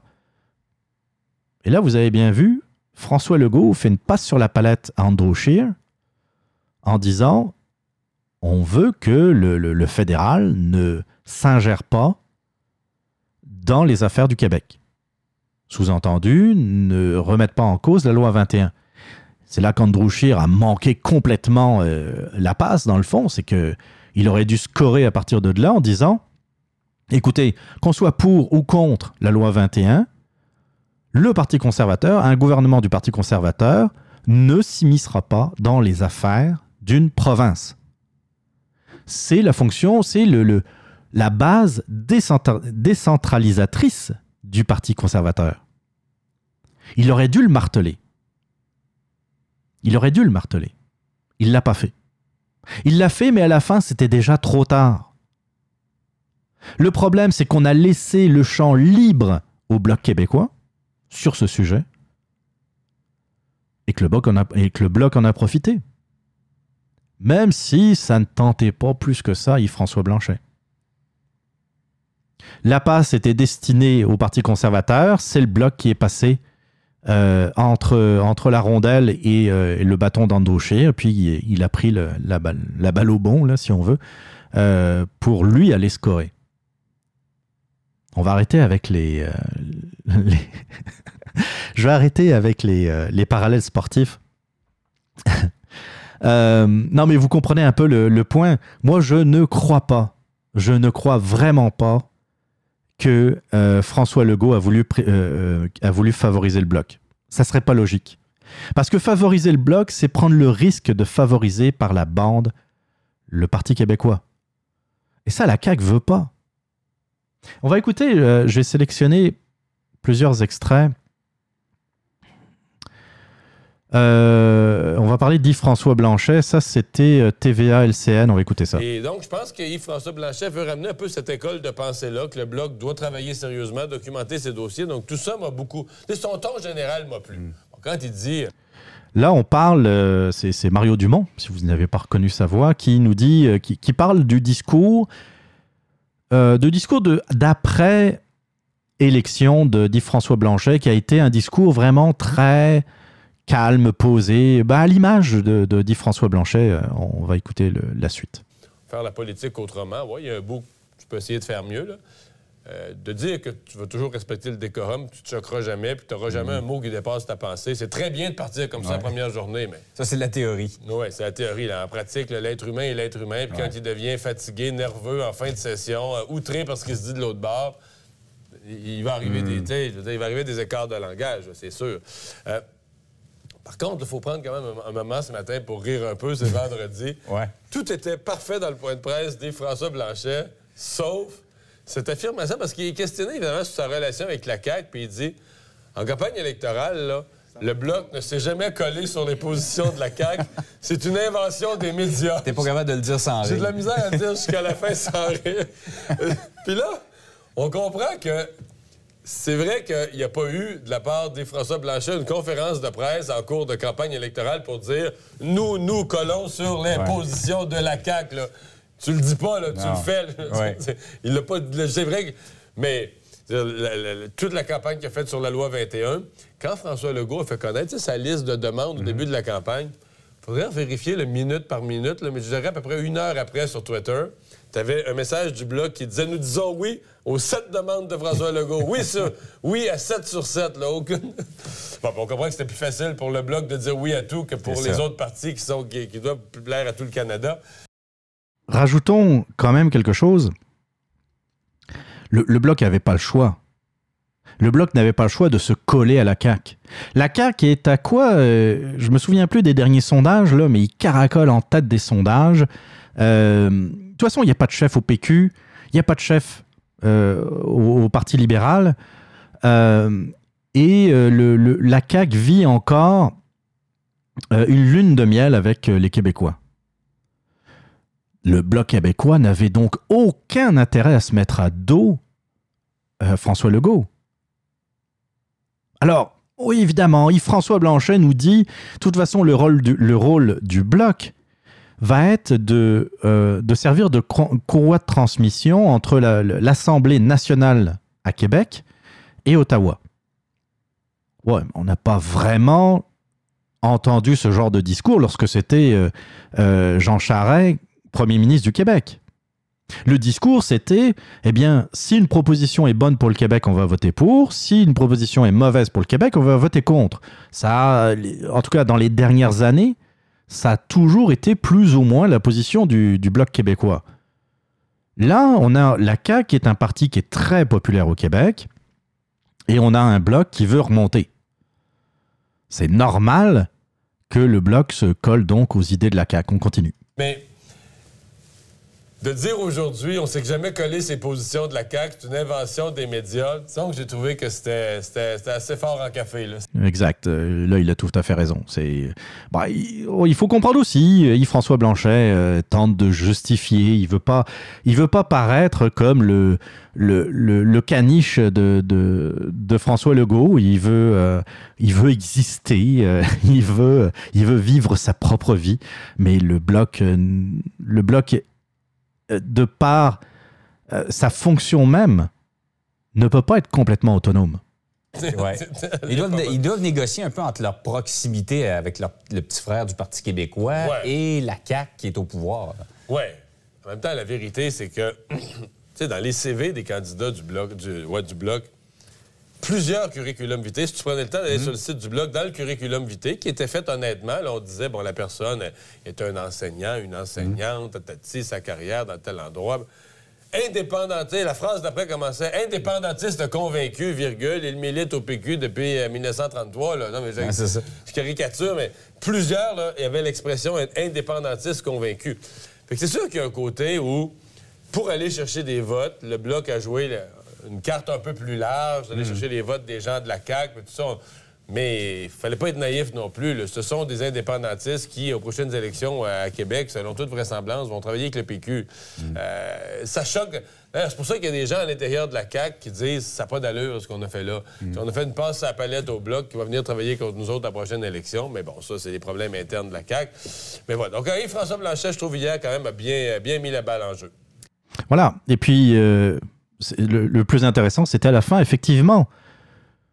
La CAQ, euh, même si je, suis persuadé, je suis pas certain à 100%, mais je suis persuadé, comme je l'ai dit tantôt, qu'ils auraient préféré l'élection du Parti conservateur. C'est sûr qu'ils pouvaient pas le dire. Là, se rendre compte que, euh, avec tout ce qui s'est passé par rapport à Andrew Scheer, Andrew Scheer qui a été incapable de, de bien jouer sa, sa game, j'ai dit que j'allais arrêter les. bon, en tout cas, euh, il a été incapable d'être un bon chef, d'être un, bon opposant, un bon challenger à Justin Trudeau. Eh bien, c'est le, bloc qui en a profité. Alors, évidemment, là, c'est le, le risque. Si on favorise le bloc, comme je le disais tantôt, est-ce qu'on va pas finir par, par favoriser le Parti québécois? C'est encore trop tôt pour le dire. Surtout que je pense qu'il y a beaucoup de Québécois qui ont fini par voter pour le bloc, non pas parce qu'ils étaient indépendantistes ou qui voulaient réentendre parler d'indépendance, mais parce qu'ils se disaient dans leur tête que c'était la meilleure façon de, protéger la laïcité, la loi sur la laïcité. Il y a 70%, je rappelle, 70% des Québécois qui sont favorables à la loi 21. Tu sais, j'ai entendu des commentateurs dire que les Québécois ne voulaient pas cette, euh, cette loi sur la laïcité. Pardon? Pardon? Ça revient régulièrement dans les sondages, puis encore une fois, 70% des Québécois sont favorables à cette loi sur la laïcité pour un sujet qui apparemment n'intéresse pas les Québécois. Ils sont quand même beaucoup, je trouve. Euh, là, j'hésite parce que je, ouais, je vous parler de- d'un article, c'est lié au bloc. Je pourrais en parler dans, dans le deuxième sujet. Je vais en parler dans le deuxième sujet. Ça va faire une petite pause parce que je vois que ça fait déjà plus d'une heure trente euh, que je vous jase. Puis euh, je vais en profiter pour, euh, pour vous passer de la musique aussi. On va voir ça. Ça, sera, ça, ça permettra de, de- couper un peu l'émission. On se rejase avec, vous allez voir, une actualité très très intéressante. C'est toujours un peu lié au bloc. On va avoir des nouvelles de Martine, puis ça va faire plaisir à, certains de mes auditeurs en plus.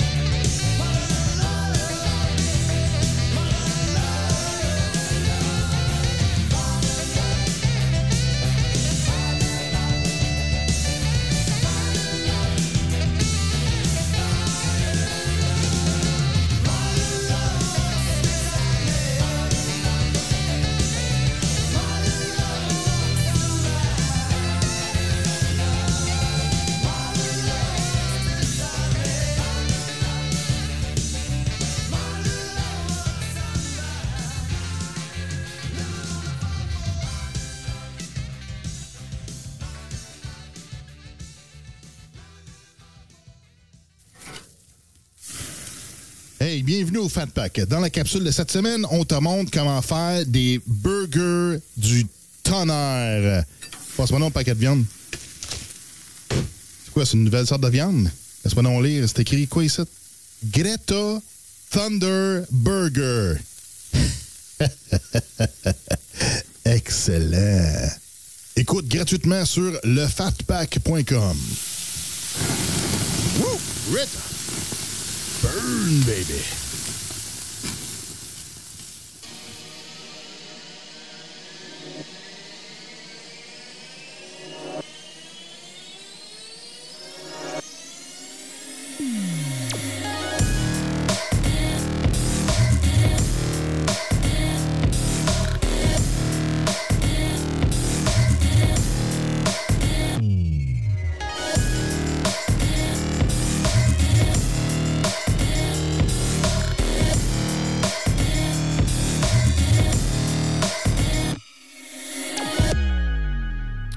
Pour faire suite au sujet précédent, je vais vous parler, euh, je vous parler des commentaires après les miens. Euh, je vais vous parler des, comment- des différents commentaires et en particulier de celui de euh, Martine Ouellette qui, bah oui, bah oui, c'est Halloween. C'est un peu le retour des morts vivants, c'est normal. Euh, c'est normal de la, revoir sous les, projecteurs. Et puis je m'attaque pas à Martine Ouellette parce que c'est Martine Ouellette, parce que c'est une femme.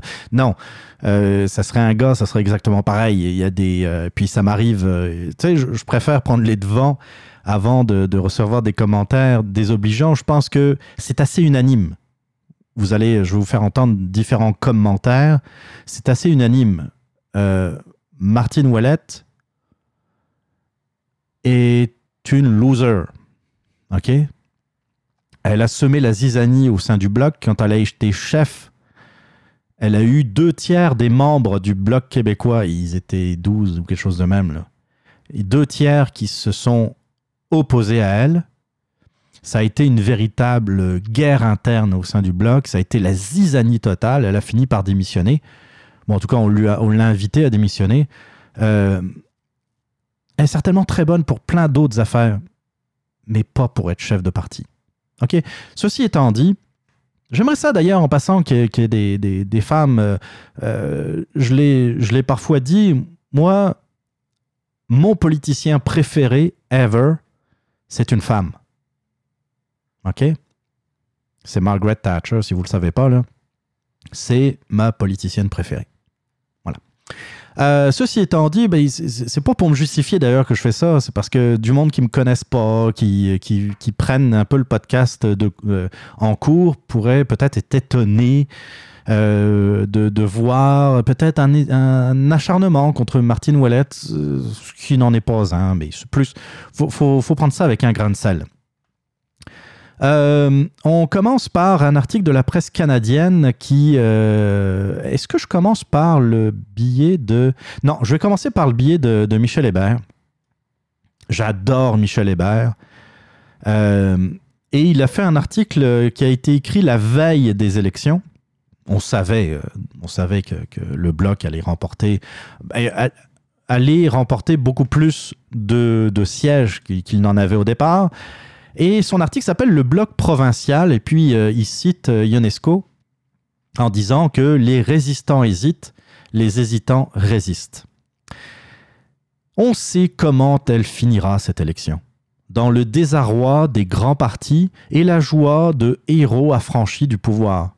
Au Québec, ce sera une victoire provinciale exemplaire, un resserrement des rangs inespérés, une résistance communautaire que l'on prendra pour une résurrection.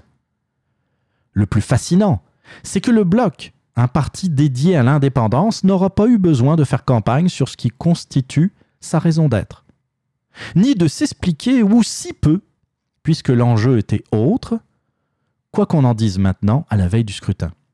Portée au nu avant d'être déchue, Martine Ouellette doit se rouler dans les feuilles mortes, elle qui avait tant donné à une cause subrepticement glissée sous le manteau. Yves-François Blanchet plutôt proposé euh, de défendre les intérêts, a plutôt proposé de défendre les intérêts de la belle province à Ottawa. Donc dans le fond, ce qu'il dit, c'est que ce qu'il sous-entend, parce qu'il le dit pas clairement, c'est que Martine Ouellette, elle, lorsqu'elle était chef du bloc, voulait absolument qu'on parle d'indépendance. Absolument.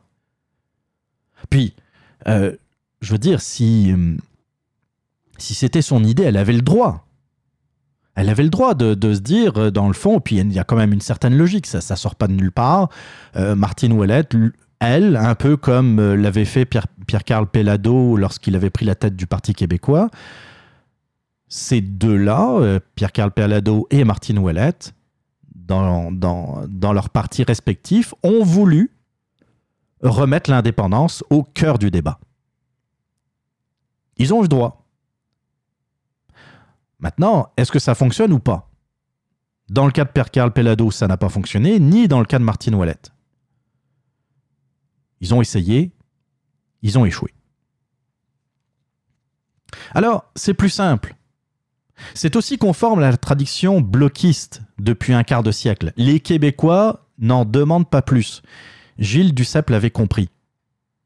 Ce qui sous-entend, dans le fond, c'est que le bloc préfère se dire ben, on va défendre les intérêts du Québec, sans trop parler d'indépendance. C'est ce que Gilles Duceppe avait euh, commencé à faire et c'est ce que Yves-François Blanchet a continué à faire. Autrement dit, il est désormais plus avisé d'être contre Ottawa que d'être pour une idée qui, autant se le dire, n'emmène pas large. Parce que c'est vrai que quand on regarde les sondages, quand on regarde les Québécois, est-ce qu'ils veulent l'indépendance? La réponse est non. C'est non, ils sont une trentaine de pourcents euh, qui, dans les sondages, disent qu'ils voteraient oui à un prochain référendum sur l'indépendance ou sur la souveraineté du Québec. Vous pouvez pas faire campagne là-dessus. Le Bloc a donc pris une judicieuse décision. Parce que le Québec, sans doute, pour un sacré bout de temps, sinon pour toujours, ne sera rien d'autre qu'une province. Un territoire conquis où on rêve paisiblement d'un retour improbable du baseball ou d'un tramway euh, tricoté grosso modo. François Legault euh, disait récemment que le Québec, actuellement, et puis pour de bon, c'est mieux de rester à l'intérieur du Canada. C'est François Legault qui a dit ça. Ça, ça va un peu dans le sens de ce que je racontais tantôt. Je ne crois pas que François Legault ait voulu favoriser le bloc dans cette élection. Je pense que François Legault voulait être tranquille, voulait euh, que Ottawa le laisse faire ce qu'il voulait faire au Québec. Et la meilleure façon de, le faire, dans le fond, de l'avoir, cette paix, cette sainte paix avec Ottawa, c'est d'avoir des conservateurs au pouvoir. Le Québec n'a jamais été aussi tranquille qu'avec les conservateurs au pouvoir. Sous Stephen Harper, il n'y a eu aucune crise avec le Québec. Aucune. Les seules chicanes, des fois, les seules problématiques, c'est par rapport aux lois- à l'énergie, aux lois énergétiques. Et c'est sûr que le corridor énergétique que souhaitait proposer Andrew Scheer aurait fini par faire des étincelles. Mais enlevez ce sujet-là, là. sous Stephen Harper, il n'y a jamais eu de crise. Que ça soit avec euh, euh, le Parti libéral, qui a, qui a le plus souvent été au pouvoir, mais même avec le Parti québécois. Ils ont été au pouvoir 18 mois, vous allez dire, c'est pas. Euh, Quoique, les péquistes sont très forts pour déclencher des, chicanes. Puis 18 mois, c'est amplement suffisant. Mais quand François Legault dit que actuellement, le- pour le Québec, c'est mieux de rester à l'intérieur du Canada, tu sais, quand j'entends du monde dire qu'il y a toujours un relan euh, euh, souverainiste derrière François Legault, j'y crois pas. Il est nationaliste? Oui. Il est nationaliste comme moi je le suis. Souverainiste Non.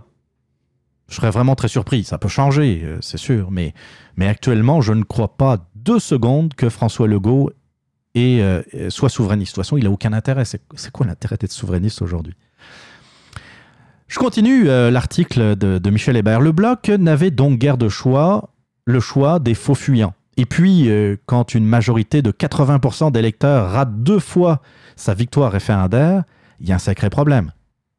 On ne le nomme pas très souvent celui-là.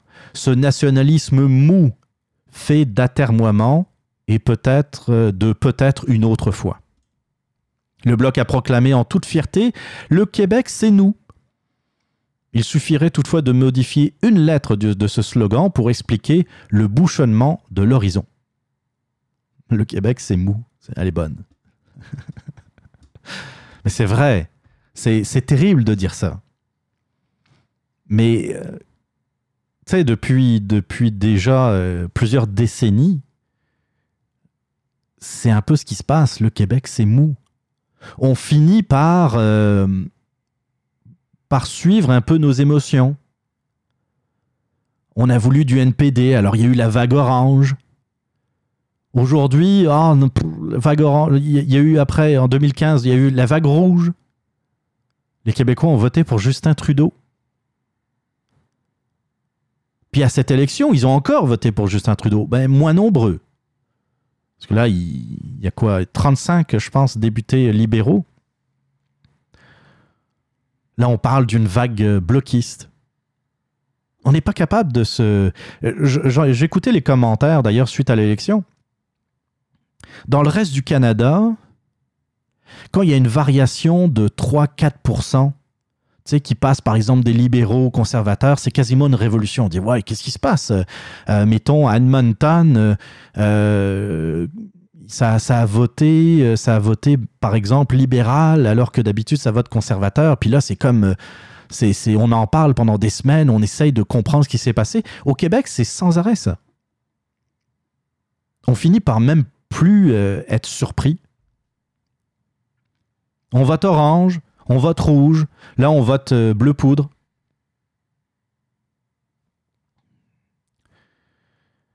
Alors donc le Québec c'est mou. c'est triste. 30 bloquistes aux communes ne changeront rien à l'ordre des choses. Il n'était pas loin. hein. Je rappelle qu'il a écrit l'article la veille. Il n'y en a pas eu 30, il y en a eu 32. Mais il a raison sur le, le fond. 30 bloquistes aux communes ne changeront rien à l'ordre des choses, même si on, serait, on sera tenté de penser le contraire. À Québec, réveillés par le tintamarre de leurs cousins fédéraux, les péquistes reprennent leur tension artérielle et n'en croient pas leurs yeux. 120 sur 80. La réanimation du PQ passerait donc par celle du bloc? Les péquistes sont malheureusement pris de court. Privés une énième fois du chef d'un chef en bonne et due forme, ils jouent euh, de la bombarde depuis un an. Si le passé est garant de l'avenir, la suite des choses promet d'être emballante. On redira bientôt que le vent se lève et bla bla bla bla bla. Mais le pays, rêvé depuis si longtemps, pourra-t-il jamais surgir de cette insuffisance chronique? Ne parions pas tout de suite. Pour le moment, une leçon peut être tirée de l'élection de lundi. Le Canada est pris dans, un, dans une embâcle politique. En partie à cause de ceux qui ne veulent pas de lui tel qu'il est dans sa nature profonde. Au Québec, laïcité oblige, le ressentiment est particulièrement fort. Mais en 2019, envoyer un contingent de bloquistes à Ottawa, c'est un peu comme monter au front quand la guerre est finie. Exubérant, les bras en croix, le généralissime Blanchet a lancé hier, nous pourrons de nouveau dire à nos amis écossais et catalans que dans la lutte à l'autodétermination des peuples, le Québec est de retour lundi. Tiens donc. Toujours magnifique article de, Michel Hébert. Comme il dit, tiens donc. T'as fait toute ta campagne sur la laïcité, de façon à coller sur la CAQ en particulier pour bénéficier de. Tu sais, euh, en cyclisme ou en course automobile, il y a une, stratégie qui consiste à se mettre à l'abri du vent. C'est-à-dire que, vous voyez souvent d'ailleurs dans les courses de Formule 1, des courses de voiture, euh, puis je vais en finir, je vous, je vous- je vous promets, avec les analogies sportives, mais vous voyez des voitures se coller l'une à l'autre et être juste en arrière de l'autre. Et puis, euh, en cyclisme, c'est pareil. C'est pour bénéficier de, euh, comment dire, de l'aspiration de la voiture qui vous précède. Votre voiture n'a pas à lutter contre le, le vent qui, euh, le- la masse d'air qui, que vous devez fendre dans le fond avec votre, votre véhicule. Et d'être en arrière, eh bien vous bénéficiez de cette aspiration. Vous économisez de l'énergie. Si vous êtes en train de pédaler, bah, c'est de l'éner- l'énergie musculaire. Si vous êtes en voiture, c'est de l'essence. Le bloc a bénéficié de l'aspiration de la CAQ. Mais il faut pas qu'ils viennent nous dire aujourd'hui, la gueule tout enfarinée à Ottawa, que dans le fond, les Québécois veulent l'indépendance. Attention On va entendre. Ben, on va entendre. Non, pas tout de suite. On va parler de, de Martine Ouellette. Puis d'ailleurs, euh, Michel Hébert, on a un peu parlé euh, dans, dans- dans sa chronique en disant que Martine allait se rouler dans les feuilles mortes. Bon. Euh, le bloc avance en arrière, selon Martine Ouellette. Ça, euh, c'était sur le site de TVA Nouvelle. L'ex-chef du Parti fédéral, qui a démissionné en juin 2018 à cause de positions irréconciliables qui déchiraient sa formation politique, déplore un retour de la vieille stratégie de Gilles Duceppe.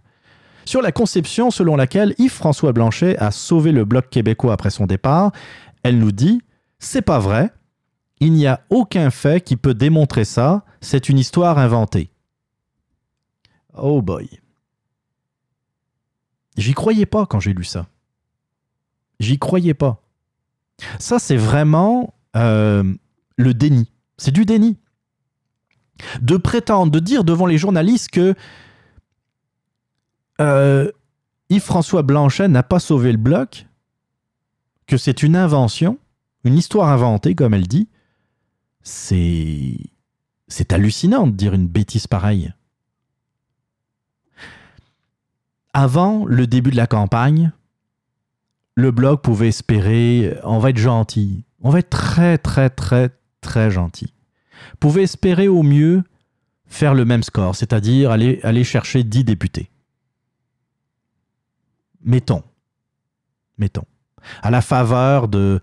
euh, comment dire, du. Tu sais, des fois, le troisième parti finit par se faufiler entre les deux premiers. Quand, quand les, les- les voix, par exemple, du NPD, des libéraux finissent par, euh, euh, par s'annuler, eh bien, tu as le troisième parti, le bloc, qui arrive euh, avec peut-être 1% de plus et remporte une élection. J'aurais pu croire, tu sais. j'avais pas non plus de chiffres précis en tête, mais je pense que entre 8 et 10 députés pour le bloc au mois d'août, ça aurait été. euh, je pense que ça aurait été, euh, ça aurait été, euh, ça aurait conforme à, une certaine réalité, on va dire. Ils sont passés de 10 à 32.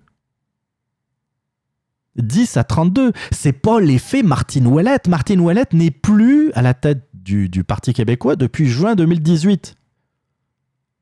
Si c'est pas l'effet Martine Ouellette, c'est que, à mon avis, Yves-François Blanchet doit, en être pour quelque chose. Et puis, je suis désolé.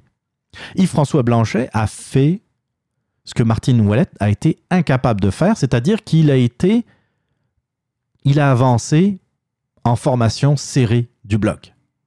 Il n'y a personne qui a essayé de déclencher des guerres in- intestines. Il n'y a personne. Il n'y a, pas eu de- a pas eu de chicane au sein du bloc québécois. On peut pas dire la même chose lorsque Martine Ouellette était, euh, était à sa tête. Je continue. Je- donc, nous avons Martine Ouellette qui nous dit que c'est pas vrai, qu'il n'y a aucun fait qui peut démontrer ça. C'est une histoire inventée. Les faits, désolé Martine, mais les faits sont têtus. C'est le résultat de l'élection. C'est les 32 élus que tu n'as pas eu, que tu n'as pas pu avoir, que tu n'as même pas eu le temps d'aller chercher parce que tu n'es pas resté chef assez longtemps. Martine Ouellette continue, on avait le même potentiel. Hmm, Pas sûr. La grosse différence entre les deux, c'est que moi, je subissais du sabotage constant. Et moi, j'ai pas voulu jouer. Et je ne jouerai jamais à ce jeu-là. Dans le fond, c'est pas de la faute.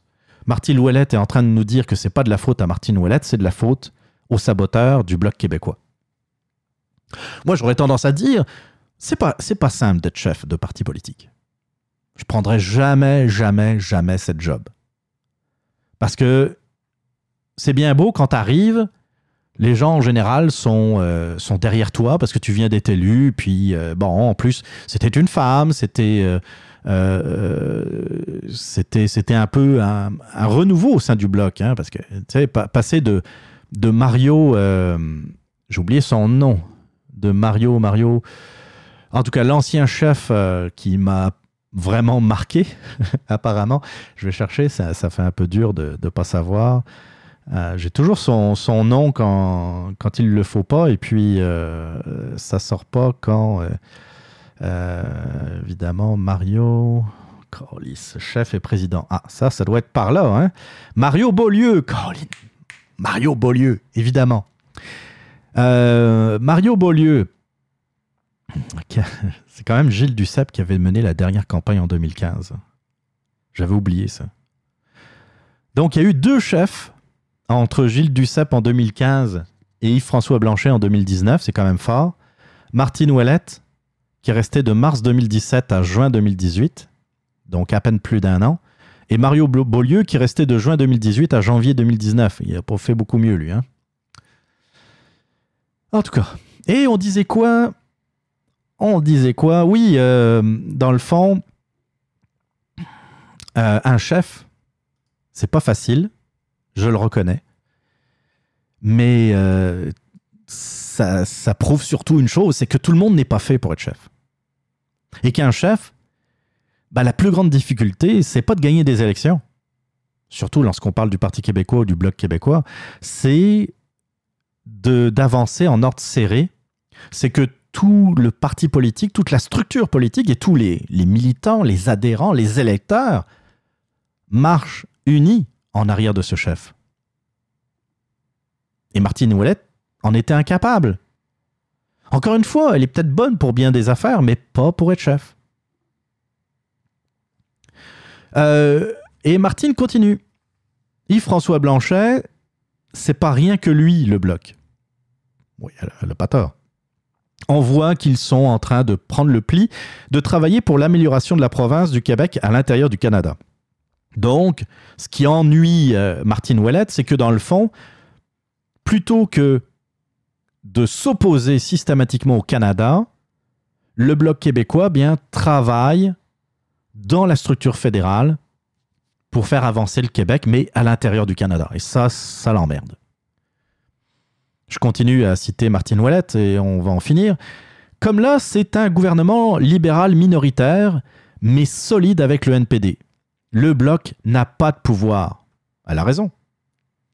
Il n'a même plus de rapport de force. Donc, ils sont un peu comme... Ça va être quoi leur rôle? Pose-t-elle comme question. Mais elle a raison. Là-dessus, je suis d'accord avec Martine Ouellette. Elle a raison. Le bloc n'a pas de pouvoir. Ça revient à ce que je disais tantôt. Si vous pensez que le bloc, juste par son existence, juste par ses 32 élus à Ottawa, va pouvoir faire, ce qu'ils veulent, va pouvoir défendre le Québec, euh, mettons contre les attaques contre la loi 21 par exemple, vous fourrez le doigt dans l'œil. Vous fourrez le doigt dans l'œil. On va écouter des extraits. Il me semble que j'ai mis de côté des extraits. Euh, en particulier un court extrait euh, de Martine elle- elle-même avec Mario Dumont. Euh, C'était à LCN. Et Martine Ouellette, si je retrouve. Credo intéressé, non, ça c'est pas ça. Le bloc avance par en arrière, donc selon Martine Ouellette. Malheureusement, pour le Bloc québécois, lorsqu'on a vu, puis c'était très clair dans le discours d'Yves-François Blanchette, de dire ce n'était pas une action sur l'indépendance, je n'ai pas de mandat sur l'indépendance. On voit très bien qu'il avance par en arrière. C'est une stratégie au retour de Gilles Duceppe. Donc, on retourne à la vieille stratégie de Gilles Duceppe, de dire que le Bloc va aller défendre les intérêts du Québec, sous-entendu de la province du Québec, va collaborer. A même dit on va collaborer avec nos amis. Donc, j'imagine qu'il parlait des gens au gouvernement du PLC, un peu surprenant, euh, pour faire fonctionner, dans le fond, le régime canadien. Et donc, quand on est indépendantiste, on ne veut pas faire fonctionner le régime canadien, on veut en sortir. C'est deux logiques complètement différentes et complètement incompatibles. Est-ce que vous pensez qu'Elisabeth May, elle a dit après son élection, je n'ai pas eu le mandat de défendre l'environnement? Jamais de la vie. Puis on trouve ça même absurde. Comment ça se fait qu'on trouve pas ça absurde pour un parti indépendantiste? Je comprends pas trop. Si le Bloc avait fait campagne d'une façon plus claire pour l'indépendance, il y aurait eu combien de sièges, à votre avis, qui aurait été possible de- Ben d'atteindre? écoutez, ça, c'est la boule de cristal. Là. Moi, je pense que ça aurait été semblable, mais le gros avantage, c'est qu'on aurait eu, à ce moment-là, des outils et on- pour ça, je dis, c'est une, oca- une autre occasion ratée pour vraiment aller préparer, aller faire la promotion de l'indépendance du Québec. Comme là, c'est un gouvernement minoritaire, mais solide avec le NPD, le Bloc, là, il n'y a pas de pouvoir. Il n'y a même plus de rapport de force, le Bloc. Donc là, ils sont un peu comme, euh, ça va être quoi leur rôle? Si c'est pas l'indépendance, ça va être quoi leur rôle? Ils ont essayé de se mettre en porte-parole pour le Québec, mais... Là, ils disent qu'ils vont faire un travail parlementaire sérieux avec des dossiers. ben, Ben oui, mais ils ont essayé de se mettre en porte-parole pour le Québec, mais François Legault, dès le lendemain, a dit Moi, je vais parler directement au premier ministre. Donc, là, ils sont un petit peu dans une. C'est c'est vrai, elle a raison. euh, François Legault, lui, euh, il l'a dit. Moi, je veux parler avec le Premier ministre du Canada. Ce qui prouve encore une fois que ça n'intéressait pas nécessairement que le bloc euh, soit aussi fort au Québec. Lui, ce qu'il voulait, puis plus j'y pense, plus j'écoute euh, les, réactions et, et les réactions surtout de François Legault, plus je me dis c'est c'est les, les conservateurs qu'il qu'il voulait euh, voir à Ottawa pour avoir la sainte paix. Martine Ouellette qui nous dit aussi, euh, non sans rire, à la question, à l'excellente question de Mario Dumont, qui était, mais dans le fond, si le Bloc québécois avait défendu l'indépendance, est-ce que vous auriez autant de d'élus que du oui, oui? Comment ça, oui, oui? Il y a, une trentaine de pourcents de Québécois qui sont en faveur de l'indépendance et puis ils, auraient fini par voter pour le Bloc? Ça ça aurait fait juste une affaire. Ça aurait déchaîné les libéraux. Puis il y a peut-être des libéraux. Ça aussi, ça m'a fait un peu peur à la fin de la campagne parce que je voyais le, bloc monter. Parce que, je vais vous dire quelque chose. Je voyais un, parallèle entre euh, le gouvernement de Philippe Couillard et puis le gouvernement Justin Trudeau. On l'a vu aux dernières élections provinciales. Il y a beaucoup, beaucoup de libéraux qui sont restés chez eux, qui n'ont pas été votés. Beaucoup. Beaucoup plus que d'habitude. Et pourquoi ils n'ont pas été votés? Parce qu'ils ne voulaient pas soutenir Philippe Couillard, ils étaient un peu écœurés du gouvernement libéral, mais qu'ils n'allaient pas non plus voter pour un autre parti. L'autre affaire qui était essentielle pour ces électeurs, c'est que le Parti québécois ne représentait plus un risque. Si le Parti québécois euh, était aux portes du pouvoir lors de la dernière élection provinciale, vous pouvez être assuré que n'aimant ou n'aimant pas Philippe Couillard, les libéraux seraient sortis pour aller voter. Parce qu'ils ont une peur bleue du Parti québécois, ils ont une peur bleue du nationalisme et de l'indépendantisme. Or, aux dernières élections provinciales, ce n'était pas le cas. C'était la CAQ qui était en tête.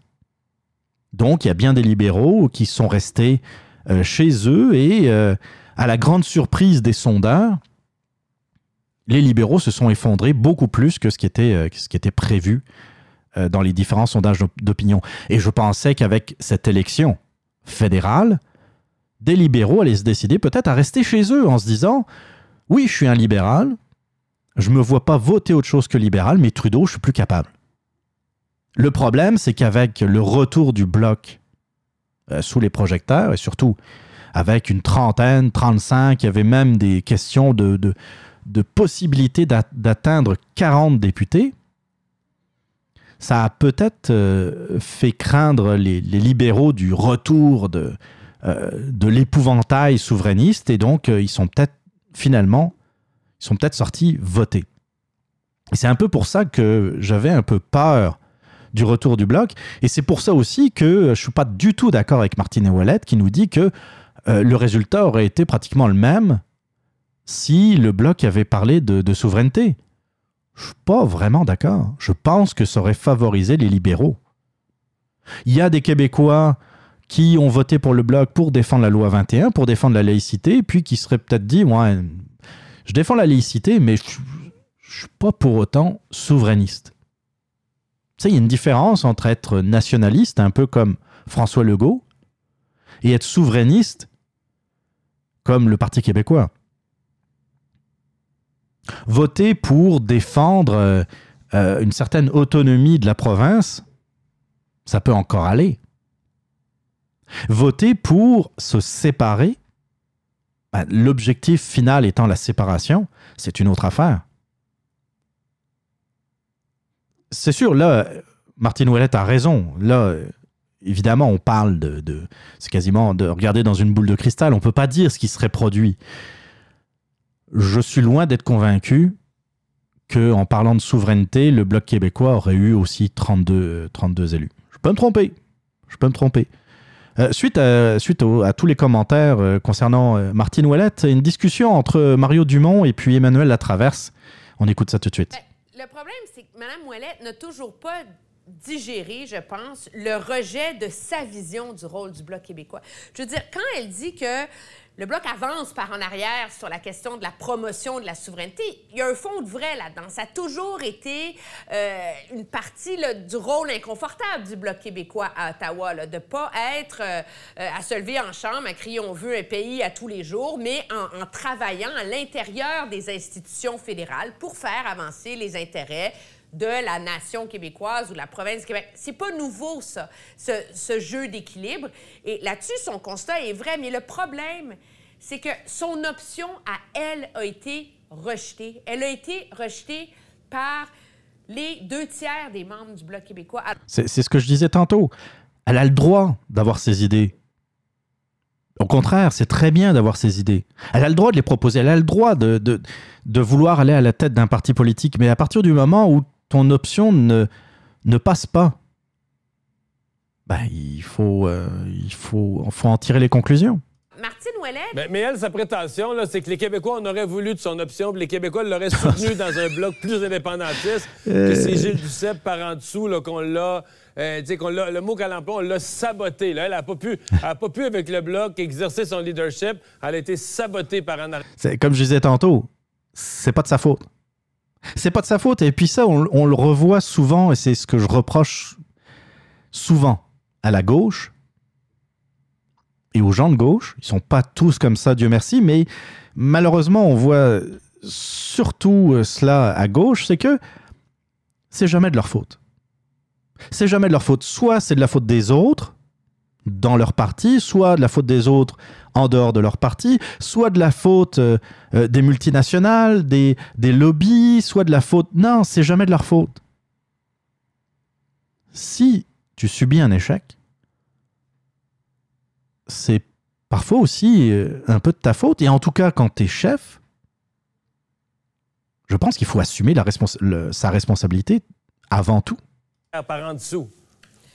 Le sabotage, les guerres de clans, là, Mario, il y en a dans tous les partis politiques. C'est à ça que ça sert, des votes de confiance. Des fois, les chefs, ils gagnent, et quand ils gagnent, c'est terminé. Et ils quand écrasent la perdent, grogne, Ils sont ouais. rejetés. Je veux dire, c'est ça la démocratie, là. C'est ça le militantisme, là. Et être chef, c'est réussir à vendre ta vision et ton option de ton parti. Madame Ouellette, qu'elle ait tort ou qu'elle ait raison sur l'avenir de la souveraineté, c'est totalement secondaire. Voilà. Le Bloc l'a rejeté, son option à elle. Cette cause a été entendue il y a plus d'un an. Alors maintenant, pour elle de venir le lendemain de l'élection, aller cracher dans la soupe du succès du Bloc québécois, c'est un peu... euh, Attention, elle, elle dit qu'au contraire, là. Elle dit qu'elle est une militante exemplaire. Elle me l'a dit même en dehors des ondes. Elle est une militante exemplaire. Elle n'a pas craché dans la soupe pendant la campagne, malgré Mais tout non, ce qu'elle elle le pen- fait après. Malgré tout la- ce qu'elle pensait qui était terrible, que le Bloc défendait pas l'indépendance, elle l'a laissé passer, pas nuire à l'élection. Elle a attendu que ce soit fini pour le dire. Donc, elle a dit c'est comme ça qu'on doit agir. là. On, on, on crache pas dans Ouais. soupe, justement, tant que les gens n'ont pas voté, on, on Puis on le endure. fait après. C'est quoi la différence? Je veux dire, Est- Est-ce qu'il y a quelqu'un qui a entendu parler de Martine Ouellette pendant la campagne, d'ailleurs, en passant? Tu sais, parce que on a vu Gilles Duceppe, on a vu, euh, on a vu un certain nombre de, de, soutiens euh, au bloc sortir. Tu sais, quand tu es membre d'un parti politique, tu peux pas être d'accord avec toutes les idées du parti politique. Puis, puis encore heureux, parce que si vous êtes d'accord avec 100% des idées, euh, je vais m'inquiéter pour votre santé mentale, parce que c'est normal de ne pas être toujours d'accord. Alors des fois, il y a des... C'est sûr, il y a des thèmes qui sont importants pour vous, il y a des, il y a des thèmes qui sont peut-être un peu moins pertinents, et puis c'est pas trop grave de, de comment dire, d'être en désaccord avec, euh, avec certains, certains de ces thèmes. Mais quand on, quand on est euh, euh, dans un camp, on veut que notre camp gagne. On se met à la place de Martine Ouellette. C'est quoi le, que devrait être son intérêt suprême C'est que le bloc réussisse. C'est que le bloc puisse gagner. Ok, qu'elle soit pas d'accord avec le choix de, d'apporter le thème de la souveraineté et de le placer au centre des idées du bloc, c'est ok, c'est un point. Mais tu dois travailler en équipe. Si tu disparais pendant la campagne électorale et puis que tu ressors une fois que les résultats sont passés, excuse là, mais t'as pas une grosse crédibilité à mes yeux. T'arrives une fois que la guerre est finie. Objectivement, là, la réalité, c'est que Mme Ouellette a été rejetée par les membres de son parti. Quand elle était chef, la pagaille a pris, et je le dis poliment. Alors Ah oui. maintenant, de venir Sacrée pagaille. critiquer la stratégie qu'a adoptée Yves-François Blanchet pour réussir à relancer le Bloc québécois et obtenir 32 sièges, ce qu'on n'avait pas vu à la Chambre des communes depuis huit ans, c'est un peu gros là, de la part Ouais. euh, de l'ancienne Mais c'est surtout Là, euh, complètement raison. Puis, euh, je vais vous sortir un peu les, les derniers, euh, les derniers chiffres. En 2019, donc, je vous l'ai dit, euh, 32 sièges. D'ailleurs, où c'est rendu C'est. Oui. 32 sièges sur euh, 78 euh, circonscriptions électorales au Québec. 32. En 2015, avec Gilles Duceppe, 10 sièges sur 78. 10 sièges. On est passé de 10 à 32. En 2011, 4 sièges sur 75. 4 sièges en 2011. En 2008, c'est sûr, il y avait 49 sièges. Mais en 2008, il faut aussi se replacer dans le contexte de l'époque. Euh, c'était le scandale des commandites en 2006. 2006, c'était la, crise au Parti libéral du Canada. Les gens étaient cœurés du Parti libéral. Euh, c'était les magouilles, c'était les, affaires et le scandale des commandites euh, avec le, fameux jeu, j'ai oublié son nom, mais c'est pas, pas, très important. Et deux ans après, c'était en plus, c'était euh, c'était pas Paul Martin en 2008, mais tu sais, ça a été le- le- le- une vague de mécontentement anti-parti libéral, et ce qui a fait que à l'élection de 2006, il y a eu 51 députés du Bloc québécois, qui a été un quasi-record. Le record, c'était 54 députés. Et en 2008, deux ans après, puisqu'il y a eu un, euh, comment dire, un- c'était un gouvernement minoritaire, le gouvernement minoritaire de Stephen Harper, euh, qui est retourné en élection en 2008, 49. Mais c'était toujours dans cette, euh, dans cette vague anti-parti libéral, anti-scandale des commandites. Mais trois ans après, le bloc s'est effondré. Le bloc n'a jamais été aussi petit que sous les conservateurs. 4 députés en 2011, 10 députés en 2015. Les libéraux sont au pouvoir en 2015, pling, 32 députés. Comme par hasard. On va, on va écouter, euh, on va continuer d'écouter Emmanuel Latraverse et Mario Dumont. clair quand elle dit que euh, en défendant l'indépen- en, en défendant l'indépendance, il y aurait eu autant de sièges, sinon plus. C'est pas avéré ça non plus. Le Ah bloc aurait pu, Ben, finir à, aurait pu finir à trois sièges ou à zéro aussi. là. Mais bon. En tout cas, moi, pour avoir suivi le blog, je ne partage pas là, cette analyse-là au fil des campagnes électorales parce que la réalité, c'est que ce qui a immunisé et ce qui a aidé la campagne de M. Blanchette, c'est qu'il était capable de dire aux électeurs Faites-vous-en pas, le nationalisme, je m'en occupe, je partirai pas. euh, Mhm. à la quête d'un- référendum. Il l'a dit dans les débats, qui étaient ces grands moments pour s'expliquer auprès des électeurs. Je suis pas sûre que s'il avait parlé de souveraineté à tous les jours et qu'il avait drapé tout son discours là-dedans, les Québécois n'auraient pas cherché une autre option. Je suis souligner que bien d'accord. Faute, faute d'autre chose, elle a de la suite dans les idées. Oui, oui. Elle est perspicace. C'est ça, euh, oui, bon, euh, ok. Elle a de la suite dans les idées, elle a le droit. Elle a le droit. Elle a le droit de s'exprimer comme euh, on pose des fois des questions à Gilles Duceppe euh, et, et à d'autres chefs. Mais force est de constater que quand on prend le discours de Martine Ouellette, quand on regarde un peu ce qui se passe avec le bloc, c'est Lucien Bouchard qui avait raison. Lucien Bouchard qui a toujours dit que le bloc n'avait aucune utilité à Ottawa si c'était pour se présenter à toutes les élections fédérales. Parce que dans le fond, lors de la première élection du bloc québécois, ça c'était 93, si ma mémoire est bonne, avec Lucien Bouchard, qui a d'ailleurs fait 54, euh, 54 élus sur 75 euh, circonscriptions, c'était de, de- d'amener cette idée du référendum, d'amener une puissance québécoise à Ottawa pour préparer le terrain au référendum qui allait, euh, qui allait arriver en 95.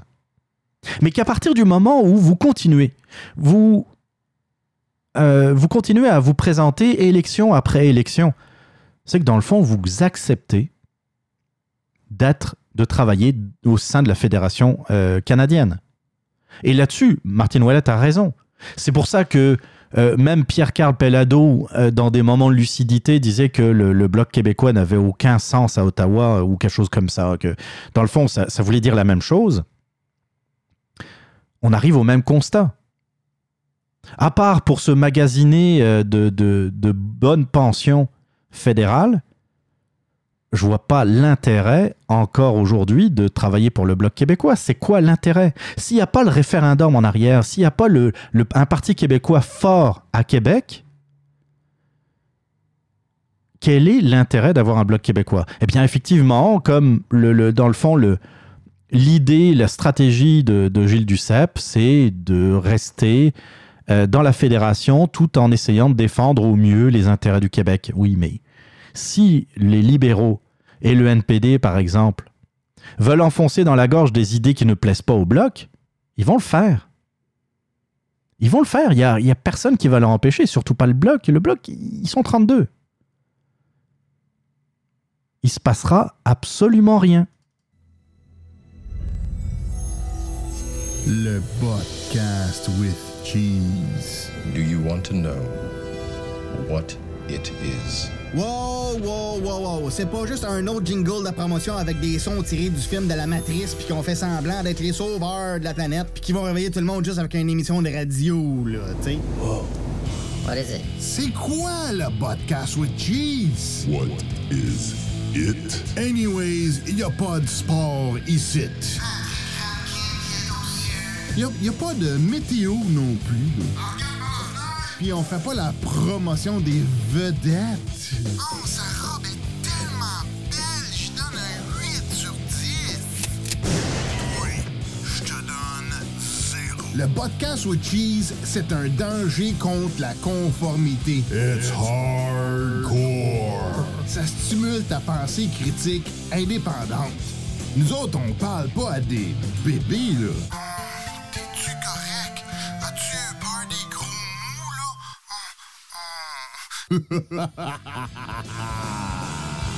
Ben aussi, on a des bonnes nouvelles. On dénonce la désinformation et on présente des bonnes choses qui se passent dans le monde.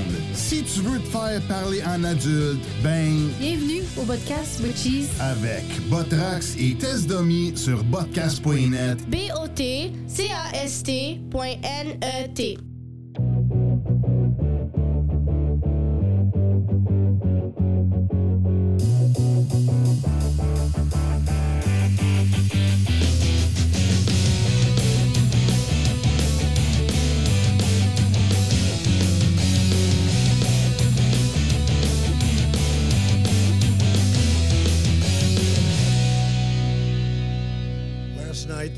States brought the world's number one terrorist leader to justice. Abu Bakr al Baghdadi is dead. He was the founder and leader of ISIS, the most ruthless and violent terror organization anywhere in the world. The United States has been searching for Baghdadi for many years. Capturing or killing Baghdadi has been the top national security priority of my administration. U.S. Special Operations Forces executed a dangerous and daring nighttime raid in northwestern Syria and accomplished their mission in grand style. The U.S. personnel were incredible. I got to watch much of it. No personnel were lost in the operation, while a large number of Baghdadi's fighters and companions were killed with him. C'est euh, l'annonce faite par Donald Trump. Je pense que tout le monde aura euh, reconnu euh, le ton et la voix de Donald Trump, du président euh, des États-Unis d'Amérique, annonçant dans le fond l'élimination du chef de l'État islamique, Abu Bakr el-Baghdadi. Alors son vrai nom, c'est... euh, my God. je peux pas croire que je me suis fait prendre au piège de son vrai nom, c'est Ibrahim Awad. Ibrahim Ali al-Bradi el-Samarai. Donc, euh, je vais préférer son, nom de guerre, qui est Abu Bakr el-Baghdadi, qui est né le 28 janvier 1971 à Fallujah en Irak. Donc ça, le Fallujah, c'est une, euh, ville euh, du sud de l'Irak. Euh, c'est un sunnite d'origine et c'était jusqu'à la nuit dernière le chef de l'État islamique qui se, proclamait également calife. Calife de l'État islamique était un, État en devenir selon la volonté des djihadistes. Euh, on a reconnu, oui, effectivement, le style euh, très Trump. Euh, dans le fond, ce qu'il a dit, c'est que bon, bah, c'était un succès. Ça a été l'élimination de d'Abu Bakr el-Baghdadi, de certains de ses, fidèles, et que l'opération s'est très bien déroulée puisqu'il n'y a pas de, aucune victime à dénombrer dans le, dans le camp des, euh, des forces spéciales américaines qui, euh, qui ont été l'éliminer euh, dans le nord-ouest de la Syrie. Alors, c'est bah, une victoire. C'est une victoire pour, pour le monde libre. C'est une victoire qui est assez comparable à celle de l'élimination de, de- comment dire d'Oussama Ben Laden. Alors je sais bien que euh, pour nous occidentaux, Oussama Ben Laden était d'une portée beaucoup plus symbolique, beaucoup plus grande, grande pardon, qu'Abu Bakr el-Baghdadi. Oui, d'un point de vue occidental. Mais Abu Bakr el-Baghdadi a fait énormément de victimes dans son propre pays et dans, les, dans la région. Euh, Oussama Bakr el-Baghdadi a été le responsable de véritables boucheries, que ce soit dans le nord de l'Irak et également en Syrie.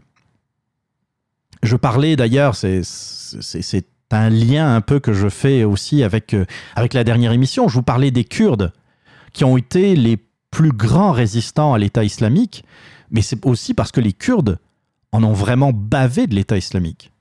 Ils n'avaient pas le choix parce qu'ils ils, ils, de- ils devaient défendre leur, euh, leur vie, leur simple vie, parce que pour euh, Abu Bakr, Bakr el-Baghdadi et puis tout l'État islamique, un non-musulman ne vaut pas plus qu'un chien à abattre. Un non-musulman, soit il doit se convertir tout de suite, soit on le tue. Combien de Kurdes, combien de... euh, il y a les, populations euh, chrétiennes également dans cette région qui ont, euh, qui ont été sauvagement assassinées, qui ont été brûlées vives, qui ont été noyées, qui ont, qui- les, comment dire, le- le- les gens qui étaient homosexuels ou prétendument homosexuels qui étaient jetés du haut des toits, ça a été épouvantable. Et ces gens-là, en plus, avaient toujours ce malin plaisir à filmer tout ça.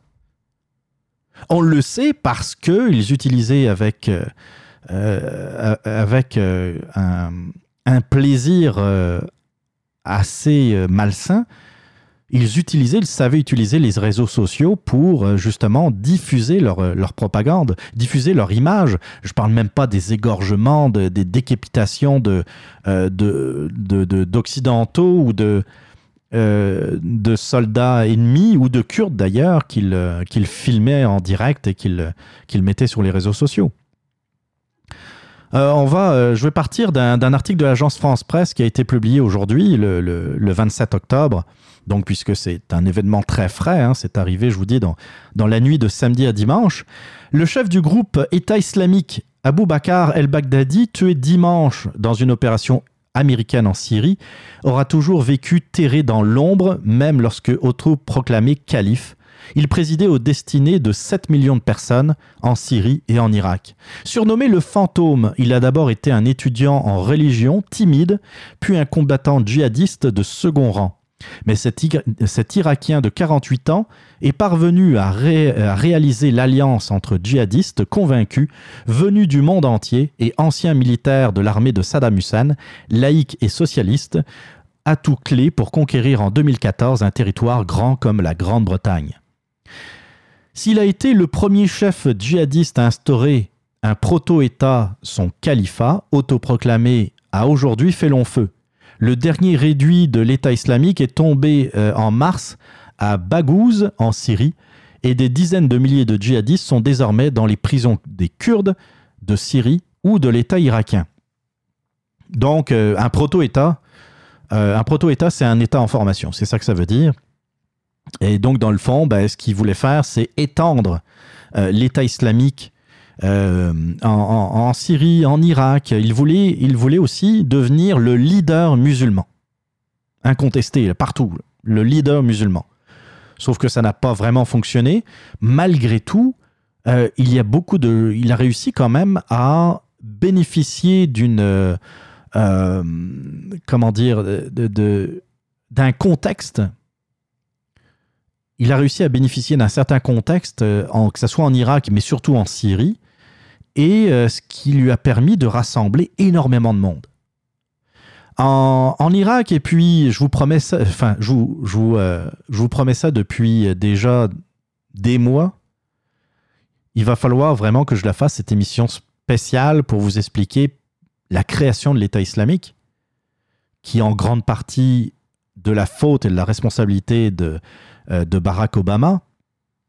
Mais les, euh, pour, vous expliquer brièvement, les sunnites ont été écartés du pouvoir un peu par la faute d'Obama. Bah, beaucoup par la faute d'Obama, surtout par sa naïveté, sa méconnaissance de l'Irak, euh, et puis peut-être aussi par, euh, bah, surtout méconnaissance, mais il n'a pas su euh, poursuivre une politique qui avait été mise en place, mise en place par, euh, euh, Bush. On peut lui donner beaucoup de défauts, mais euh, la politique de George Bush avait justement évité la création d'une résistance solide comme celle de l'État islamique. Mais dans le fond, les sunnites ont été exclus du pouvoir en Irak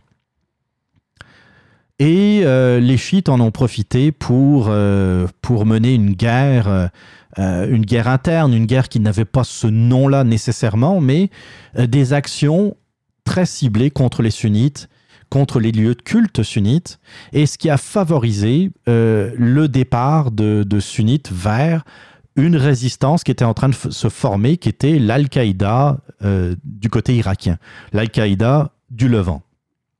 Et c'est ainsi, comme le dit l'article de l'agence France Presse, que des anciens soldats de Saddam Hussein, sunnites donc, euh, ont fini par rejoindre les rangs de l'État islamique, non pas parce qu'ils croyaient nécessairement euh, au califat et puis à l'État islamique et puis à l'islam. Euh, D'ailleurs, ils le disent. C'était là-dedans, il y avait des laïcs, des gens qui euh, peut-être avaient, euh, bah, certainement même, avaient des croyances, mais c'était pas le but de leur vie, c'était pas, pas la question centrale de leur existence. Et euh, ils sont, se sont trouvés mêlés à une organisation qui, au contraire, était très religieuse, en tout cas, qui prétendait être très religieuse, très rigoriste par rapport à l'islam. Et eh ben, ça a créé ce, ce, cet afflux de sunnites d'Irak vers l'État islamique. En même temps, quand je vous parlais de circonstances qui ont aidé euh, la formation de l'État islamique, en même temps, en Syrie, c'était le début de la révolution contre Bachar el-Assad. Et euh, ben, ce qui a fait en sorte de favoriser également l'État islamique qui voulait s'implanter également en Syrie. Et beaucoup de résistants de, euh, contre Bachar el-Assad se sont, ont vu une opportunité d'aller rejoindre un, un- mouvement qui était fort, qui était organisé et qui bénéficiait d'un certain armement. à force de confisquer, de prendre euh, de l'armement à la- à l'armée irakienne régulière, c'est sûr que, que ça peut aider. Je vais continuer l'article.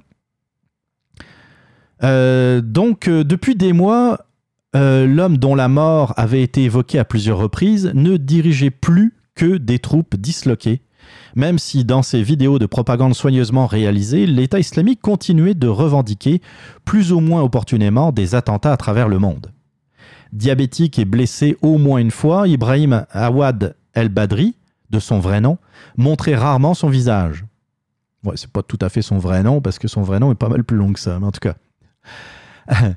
Euh, du temps du califat, il n'a fait qu'une seule apparition publique en juin 2014. Du haut de sa chaire de la célèbre mosquée El Nouri à Mossoul, la capitale de l'État islamique en Irak, reprise à l'été 2017, il avait prononcé un sermon devant ses partisans. D'ailleurs, c'est une photo qui est devenue euh, malheureusement célèbre. C'est l'une des rares photos euh, de, euh, comment dire, Bakr el-Baghdadi. C'est une photo où on le voit s'exprimer. Euh, si vous faites une recherche d'ailleurs sur Google, c'est la, la photo qui revient le plus souvent. Euh, on le voit s'exprimer euh, du haut d'une chaire dans une mosquée et puis il prononce un discours. Ça a été effectivement, ils ont raison de le, de le souligner, une de ses rares apparitions publiques. Il faut dire que le gars, et puis il a raison de l'être, il était paranoïaque parce que tu avais à peu près tous les services de renseignement occidentaux qui étaient, qui étaient après lui. Euh, et qui, voulaient l'éliminer, euh, que ça soit, euh, que ça soit les, Américains évidemment, les Britanniques, les Français surtout après les, différents attentats qui ont eu lieu au Bataclan et puis à Nice, les Israéliens avec le Mossad. les- ces, ces- ces, ces agences de renseignement voulaient absolument mettre un terme à l'existence du calife. Sa, tête d'ailleurs mise à prix pour 25 millions de dollars, s'il vous plaît. Les États-Unis offraient 25 millions de dollars pour la capture de cet homme, le plus recherché du monde, né dans une famille pauvre de Samara au nord de Bagdad. Alors sa, discrétion est euh, en, fait pour euh, officiels et militaires occidentaux l'antithèse d'Oussama Ben Laden, qui diffusait régulièrement des cassettes vidéo avec une mise en scène au combat ou à la mosquée. Le chef d'Al-Qaïda avait été traqué dans les années, euh, des, années plutôt, et tué en 2011 par les forces spéciales américaines au Pakistan.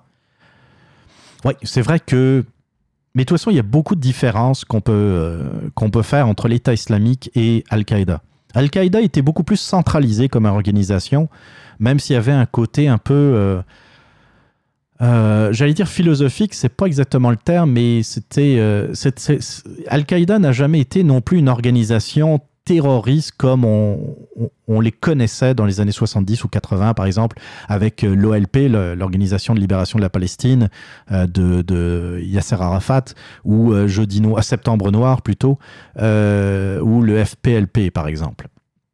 C'était une organisation structurée, mais pas tant. Pas tant. Euh, la force d'ailleurs d'Al-Qaïda, c'est justement que euh, il y avait différentes organisations euh, sur les, différents continents qui étaient relativement autonomes, mais de ce que l'on comprend de l'organisation d'Al-Qaïda, Ben Laden tenait au courant des principales missions et des principaux projets d'attentats.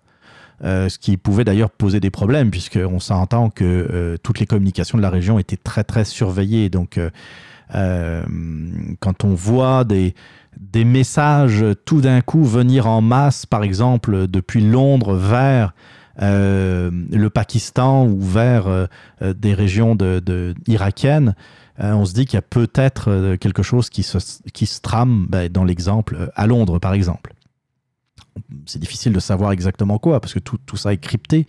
Alors que l'État islamique est très, beaucoup plus décentralisé qu'Al- qu'Al-Qaïda.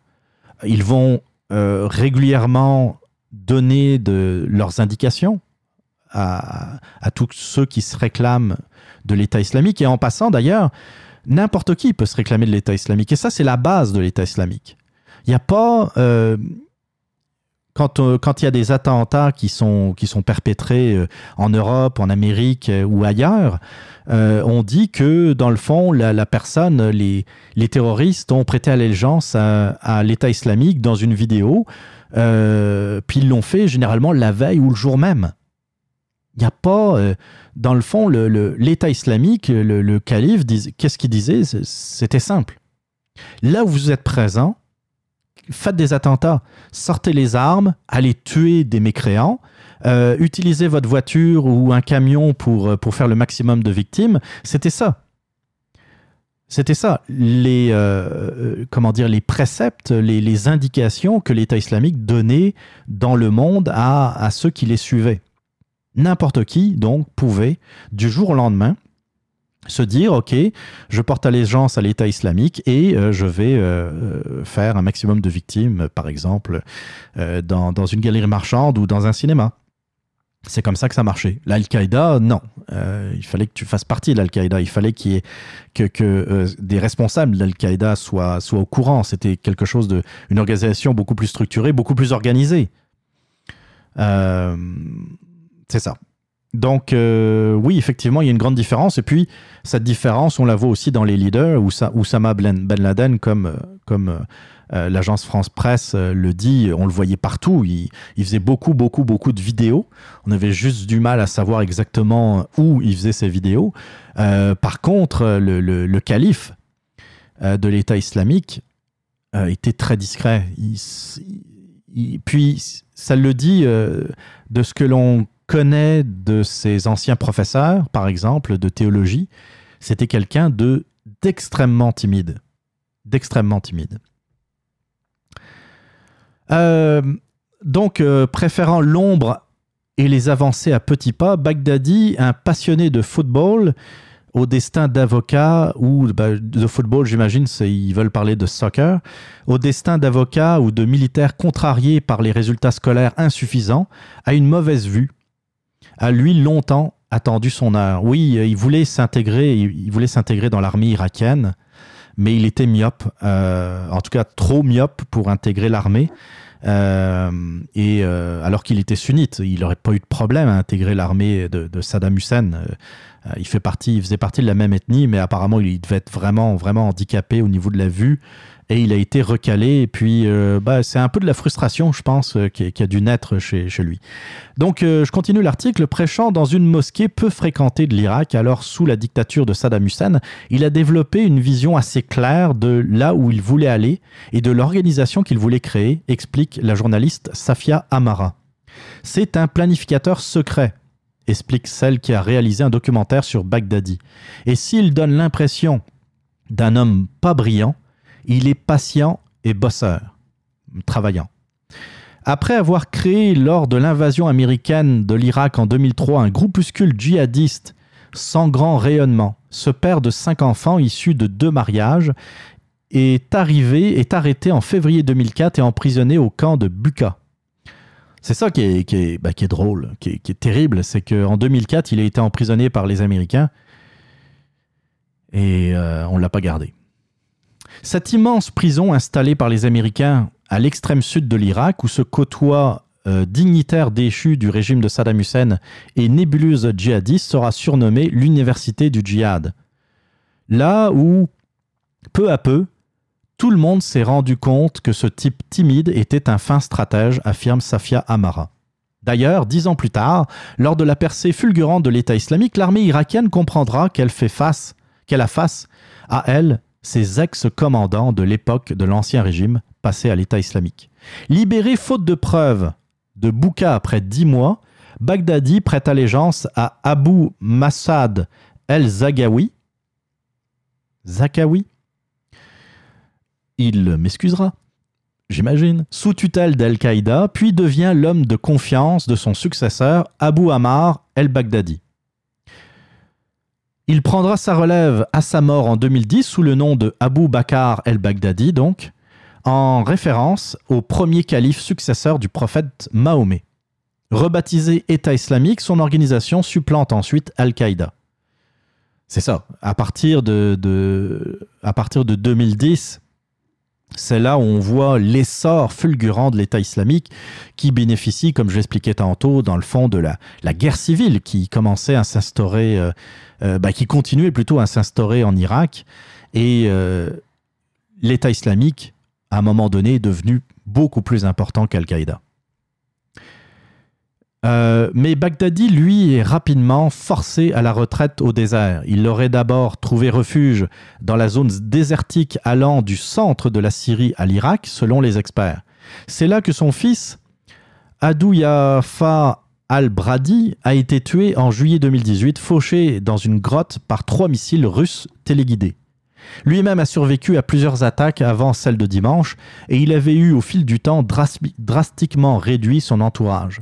Celui qui s'était un temps posé en chef suprême des musulmans du monde, réactivant le califat des derniers siècles de l'islam, des premiers siècles de l'islam plutôt, aura finalement trouvé la mort à Ideb, Idieb, dernier carré djihadiste de Syrie. Là, il avait dû trouver refuge parmi le groupuscule lié à Al-Qaïda, le groupe de ses débuts. Euh, donc c'est ça. euh, oui, effectivement, il avait été annoncé plusieurs fois comme mort euh, dans, dans différentes attaques, que ce soit des attaques russes, des attaques américaines.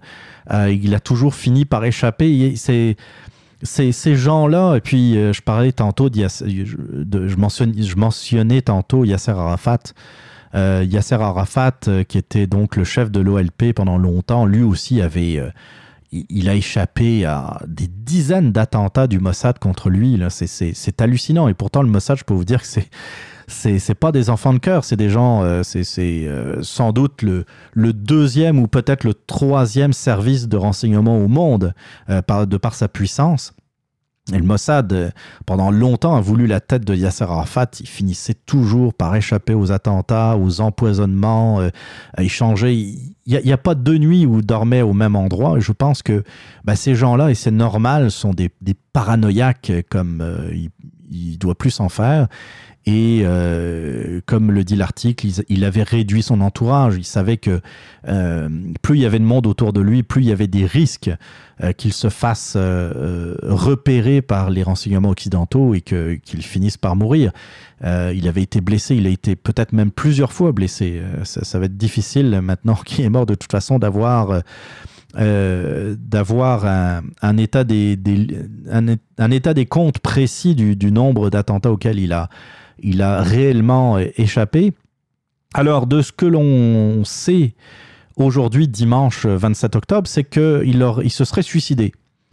Euh, lorsque les forces spéciales américaines sont arrivées sur le lieu où il résidait, euh, il a euh, enclenché son, euh, sa veste d'explosifs, euh, tuant, je crois, trois de ses enfants en même temps. Euh, c'est clair qu'il voulait pas se, faire prendre. Et euh, en se mettant euh, deux secondes à sa place, ça peut aussi se comprendre. Donc, euh, euh, c'est un, sanguinaire qui, euh, qui est mort et euh, qui est mort comme, euh, comme il a vécu, dans le fond, par, par la poudre et par le feu. Je vais certainement pas pleurer sur sa disparition. Ça veut pas dire nécessairement non plus, il va falloir faire attention que pour autant l'Islam islamique a disparu. Absolument pas. Et puis, l'article de l'AFP en fait mention, beaucoup de combattants djihadistes ont été enfermés dans les geôles kurdes du nord de la Syrie et de l'Irak. Et comme vous avez tous écouté avec euh, attention euh, le, le dernier, euh, le dernier épisode du radioblog, vous savez que à cause de, comment dire, de l'intervention turque dans le nord de la Syrie, ça a permis à certains djihadistes de s'enfuir des prisons kurdes. Et donc, euh, ces djihadistes, euh, vous pouvez en faire le pari aujourd'hui, vont, euh, vont sans doute tout faire pour rejoindre ce qui reste de l'État islamique et peut-être, encore une fois, regrossir les rangs de l'État islamique. De toute façon, même si on arrivait à supprimer définitivement l'État islamique, il finirait par renaître sous une autre forme. Je le rappelle, euh, 80-90% de la- des problèmes qui se passent aujourd'hui dans le Proche et dans le Moyen-Orient euh, vient d'une dualité entre les sunnites et les chiites. les chiites qui sont surtout en Iran, les sunnites dans, euh, dans la région irakienne en particulier, mais pas seulement, se font la guerre depuis bien longtemps. Ils saillissent pour mourir. Alors il suffit que l'Occident soutienne un peu plus les sunnites ou un peu plus les chiites ou, choisisse un camp plus qu'un autre ou choisisse un dictateur plus qu'un autre. Et puis euh, vous allez voir que, ou que, euh, comme en Syrie, le peuple décide de, de, euh, de s'en prendre à, à son dictateur, à Bachar el-Assad par exemple, et puis ça y est, c'est reparti. Vous allez voir une résistance qui de toute façon va devoir s'aligner sur cette dualité sunnite versus chiite. C'est pas demain la veille que. euh, écoutez, de toute façon, ça dure depuis des décennies. Faut surtout pas s'attendre juste parce que on a mis fin à l'existence de, euh, de Baghdadi, faudra certainement pas s'attendre à ce que tout d'un coup tous les problèmes du Proche et du Moyen-Orient soient réglés.